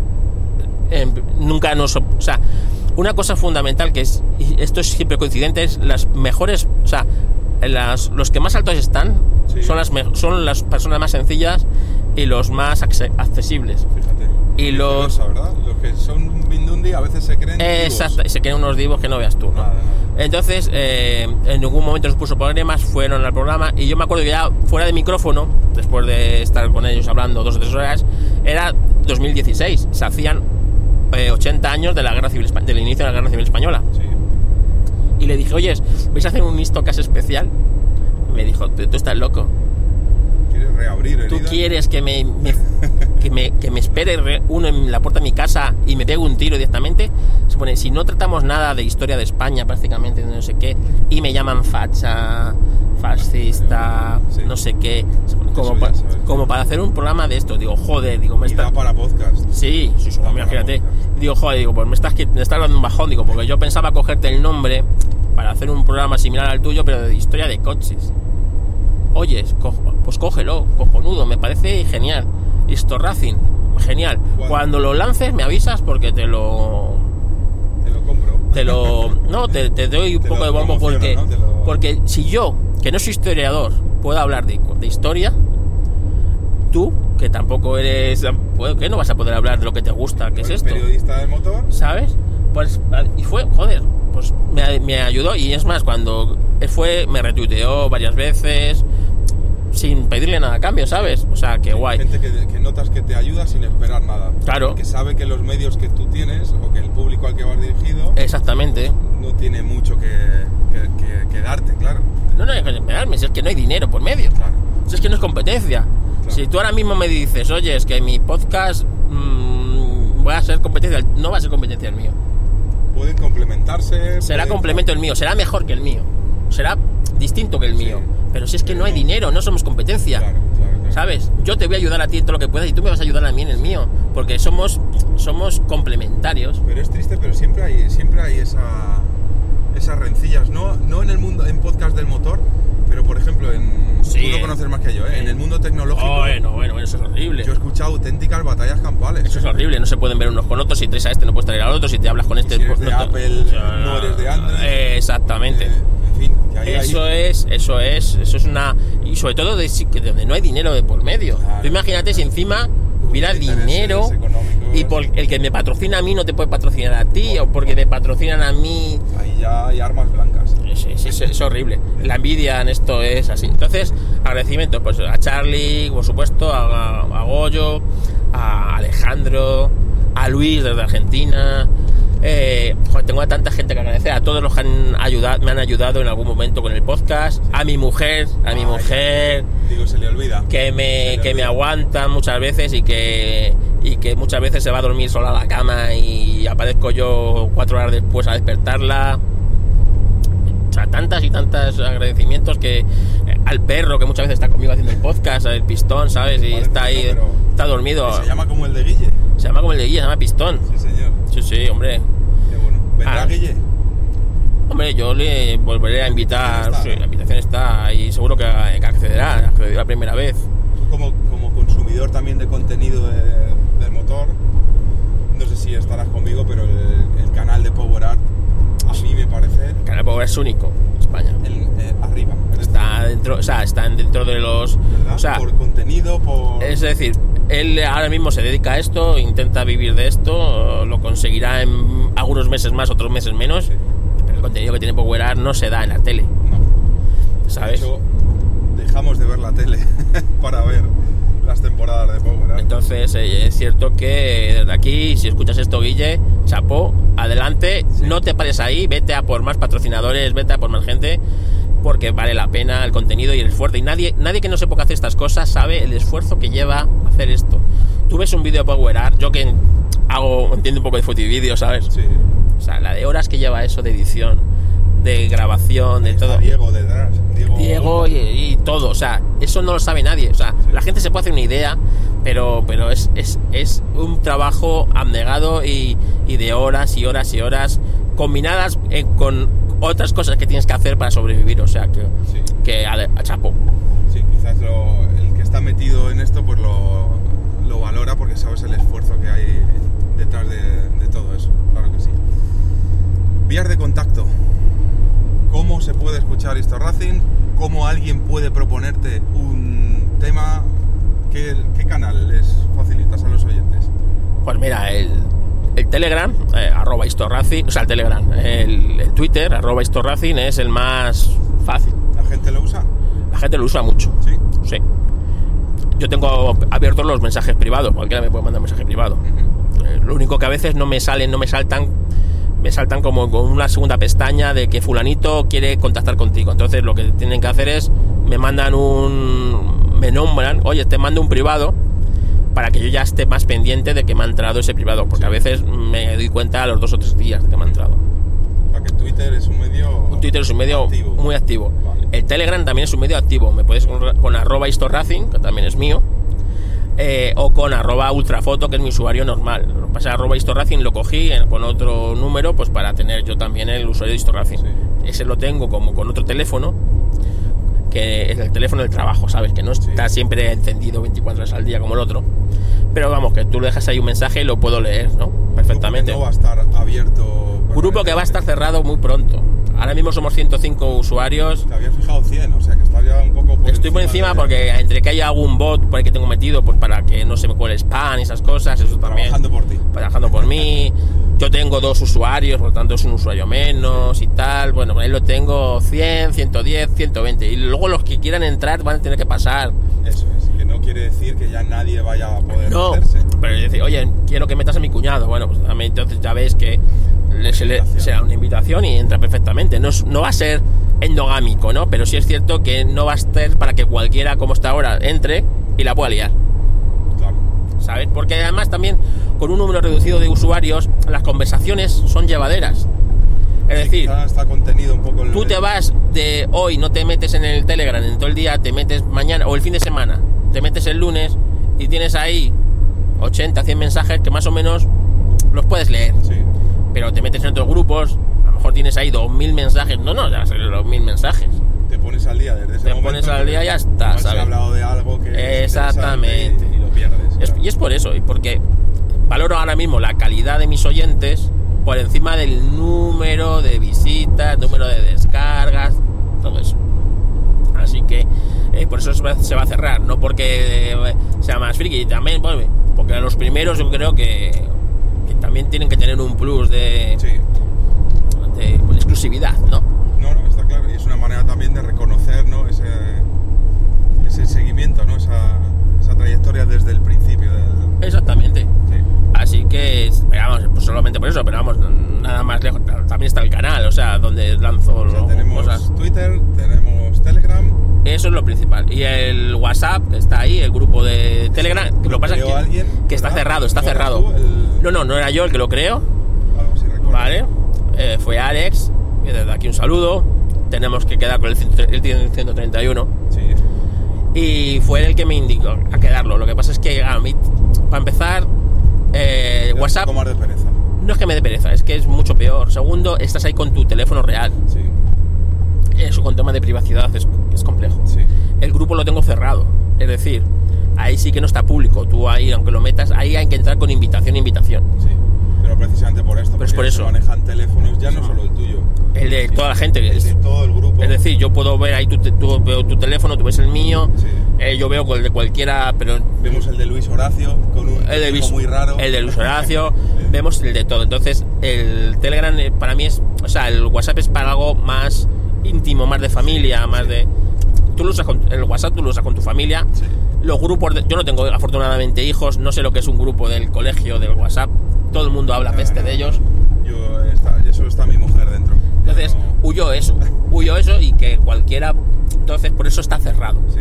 Porque vi Aún que. así, estando los que están en el grupo, tampoco te han, No, no, para nada, bueno. te han respetado, no te han increpado, no te han Es que- a deshoras. ni a deshoras ni nada, pero que es eso. Yo tampoco quiero que entre cualquiera a ese grupo y cualquiera pueda ver el teléfono de cualquiera, no, no solo el mío propio, ¿eh? Eso es. el mío de cualquiera. El tuyo está ahí, Sí, sí, sí, sí, no, sí. ¿Sabes? Entonces, Por oye, eso Telegram cumple. por eso Telegram, o sea, tú si quieres dar el teléfono, se lo das a quien quieras y si lo tienes, pero si no, estás con un seudónimo que le puedes bloquear y ya está. Porque no te la tienen en tu teléfono. Es que es, es- no sé, esas cosas de privacidad a mí. Llámame paranoico. No, no, eso, eso sí. Que está todo reglado y en fin, que. eh, en fin, la ley de protección de datos eh, Es así. está ahí para algo. y cualquiera puede colaborar. Es decir, yo siempre lo he dicho, Historia Racing es un grupo, o sea, está abierto a todos sus oyentes, a todos, Mírame a mí. a ti, por ejemplo. Entonces, tú y yo no nos conocíamos de nada, De nada, de nada. de nada, ¿no? Entonces, Hoy así nos hemos puesto al día. nos hemos puesto por el día y ya está. Oye, yo me he montado en tu coche y me podías haber violado en un descampado. Bueno, lo he pensado en un par de ocasiones, pero he dicho no, porque va, va grabando y en directo no, no puede ser. ¿sabes? Pero que es así, entonces, bueno, eh, cualquiera que tenga una sugerencia, una, un tema, oye, me gustaría que tratas este tema, o incluso, oye, quiero ir yo al Listo Racing a hablar de, eh, de esto que me parece interesante, oyes, pues por supuesto, si yo veo que el tema es interesante, yo tengo ahí varios eh, proyectos eh, con varias personas que, que- Sí, que la- tenemos que quedar Lanzaste una iniciativa. muy interesantes. Lanzaste una iniciativa hace unos meses, que ya se va acercando la fecha, por cierto. Estarás, que ¿no? es, que es el Le Mans 66. Le Mans 66, sí. Bueno, la película está eh, para estreno el 15 de noviembre. 15 de noviembre estreno. Hay gente que la ha visto ya. Yo conozco uno que la ha visto ya, sí. Y no la crítica, No por es- lo que yo he visto, no es demasiado mala. Yo conozco, en tema de efectos. yo conozco uno que va a ir, Sí, ¿eh? ya la ha visto porque, porque la ha visto, sí. ¿eh? ¿vale? Son dos horas y media. Me ha dicho que la película mola.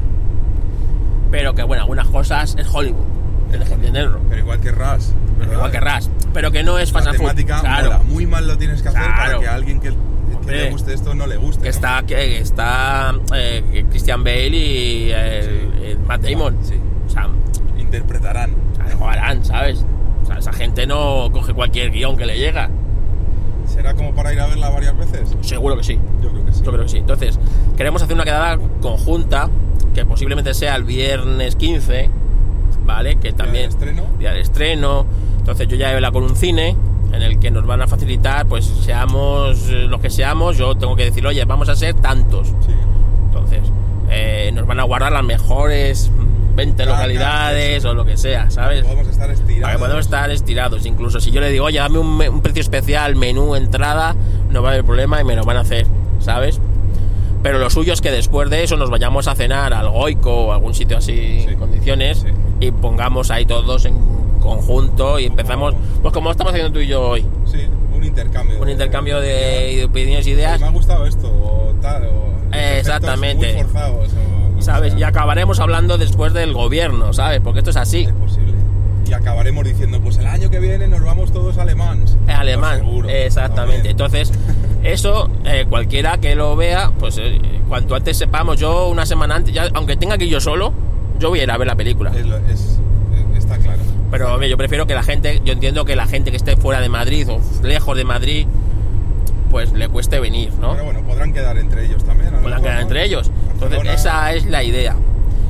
¿Sabes? Porque la idea, otra idea, esto porque es la película, pero otra idea es, por ejemplo, subir una película al, al grupo del Telegram, verla Sí. un día, es decir, vamos a verlo de 3 a 4, la vemos, cada uno la, la ve en su casa, en su dispositivo, y después quedar todos juntos en un Skype o en un esto y comentarla. Oye, Steve McQueen, por ejemplo. por ejemplo, puede ser también interesante, cada uno en su casa, con su comodidad, con sus circunstancias, y entra y sale gente y se graba así se, y luego puede quedar un podcast interesante, ¿no? Sí, la verdad que es interesante, ya lo comentaste hace tiempo y creo que puede, aparte de ponernos cara un poco, ¿no? Y ver que no estás solo detrás del micrófono, que eso a veces lo pensarás, ¿no? Dices, bueno, yo estoy aquí echándole horas y horas y horas, aquí hay gente que me, que me responde de vez en cuando, pero ya ves, que hay gente de carne y hueso y Y apasión, sobre todo que son gente que los que coincides con ellos en, en la afición, ¿no? Sí.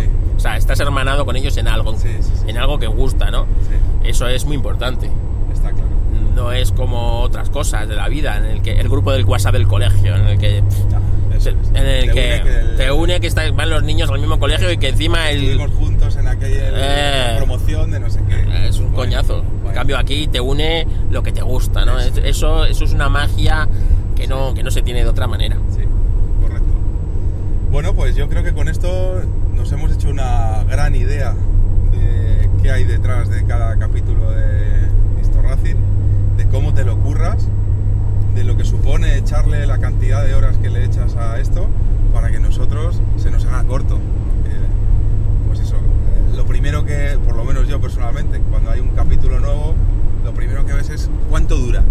Y ya sabes cuánto ratito de, satisfacción vas a tener, de temas interesantes, de temas, pues eso, que de, formación del mundo del motor. Y agradecido por mi parte de poder estar este ratito contigo, de habernos conocido y estoy seguro que a la gente que, que te sigue, que te escucha, pues le ha servido también para conocerte un poco más y que detrás de- del Carlos que escuchamos todos en los podcasts, pues hay, hay una persona, hay un tío que hizo muy bien su trabajo y que hizo de, mecenas en el mundo del motor para ti.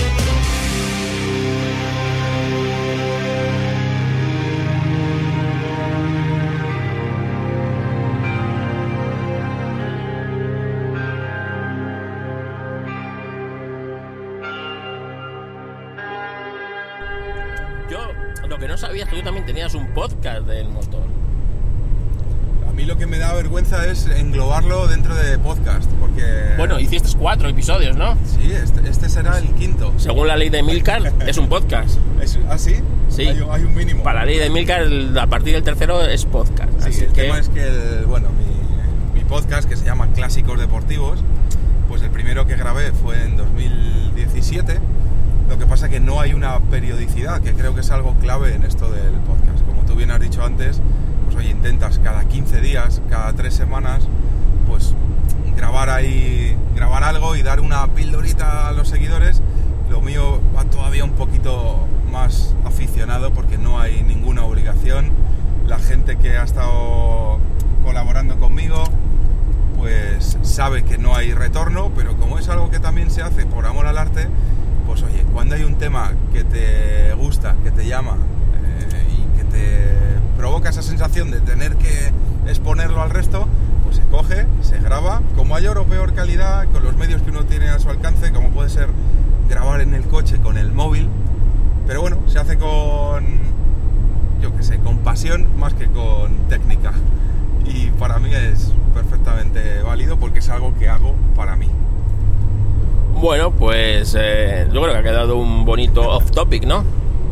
Yo creo que sí, ya llevamos un rato. Bueno, a la gente le gusta. También te digo una cosa, eh, la gente le gustan los podcasts largos. Ah, sí, Sí, lo tienes sí, constatado. lo tengo constatado. Que hay gente que me ha dicho que en su desplazamiento en el trabajo son 20 minutos y le gustaría podcast de 20 minutos. En la mayoría de nuestros oyentes, o de mis oyentes, te en- te englobo a ti, nuestros oyentes, Sí. le- me dicen que les gustan los podcasts largos. Largos de... A mí me gustan los podcasts. largos. Es decir, a mí también, ¿eh? O ¿Pero sea, por qué? Porque si yo voy en el metro, es tan sencillo como que cuando llegas, paras, Paro y ya sabes está. que a la vuelta, pues sigues. A mí me gustan los podcasts largos y en un viajecito. Claro. eh, te pones ahí tu podcast de temática que te gusta y se te pasan los kilómetros. Exactamente, entonces yo también doy muchas veces el contenido que me gusta a mí, o sea, que me gustaría tener a mí. Entonces me gustan los podcasts largos, suelo hacerlos largos, ¿sabes? Sí. También es cierto que a veces eh, se alargan demasiado y que, bueno, pues a lo mejor el tema no da para más. O otros que intentas resumirlos tanto que, que te quedas un poco corto, ¿no? El de Pironi Villeneuve yo lo hubiera hecho un poco más largo, pero, Sí. pero bueno, tampoco las quería sacarlo, sacarlo ya y tampoco...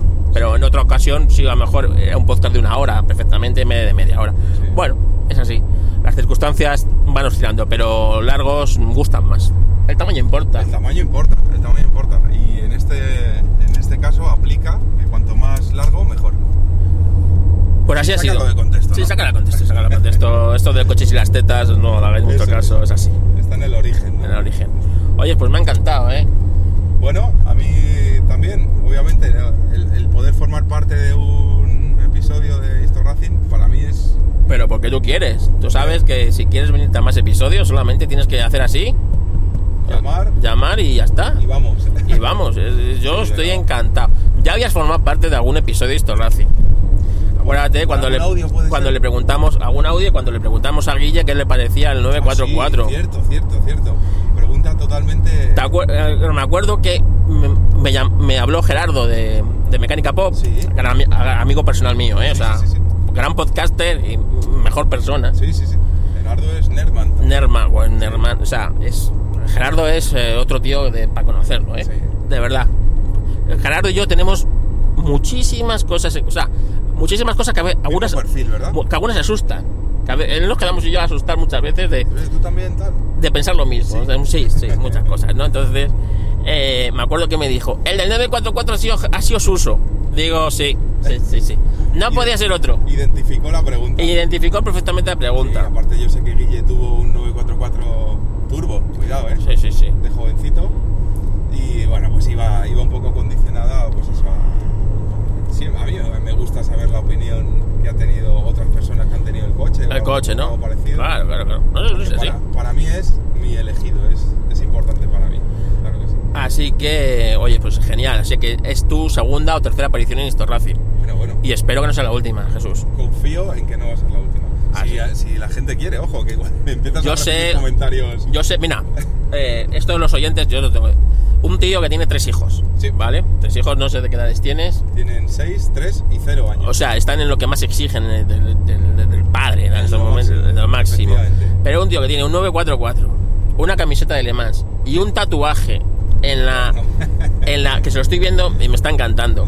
En la, yo no soy de tatuaje, yo no llevo ningún tampoco, tatuaje. ¿eh? Yo tampoco, te lo juro, es el Pero, pero- en la mano izquierda, en la parte posterior a la muñeca, que no sé cómo se llama, tiene La muñeca por dentro. la muñeca por dentro, donde la gente cuando se corta las venas, ahí, Eso es, ahí eso tiene dibujado el- la H de la palanca de cambios de su Porsche 944. Porque es la de su Porsche 944, porque están las marchas y hasta la tipografía del es, es la de su 944. Sacado de ahí. No hay dudas. Eso, además, tiene hasta el tamaño, o sea, está hasta, hasta escala. Está a escala. Está a escala, o sea, es- es- tú has nacido para un Historrap. sí. Y bueno, conoces el 944, pero hay, hay, más, hay más cosas por ahí en el Hay más garaje, ¿eh? cosas. Bueno, ya, ya, ya hablaremos. Y eso será Hablaremos. otro capítulo. No vamos a gastar todas las balas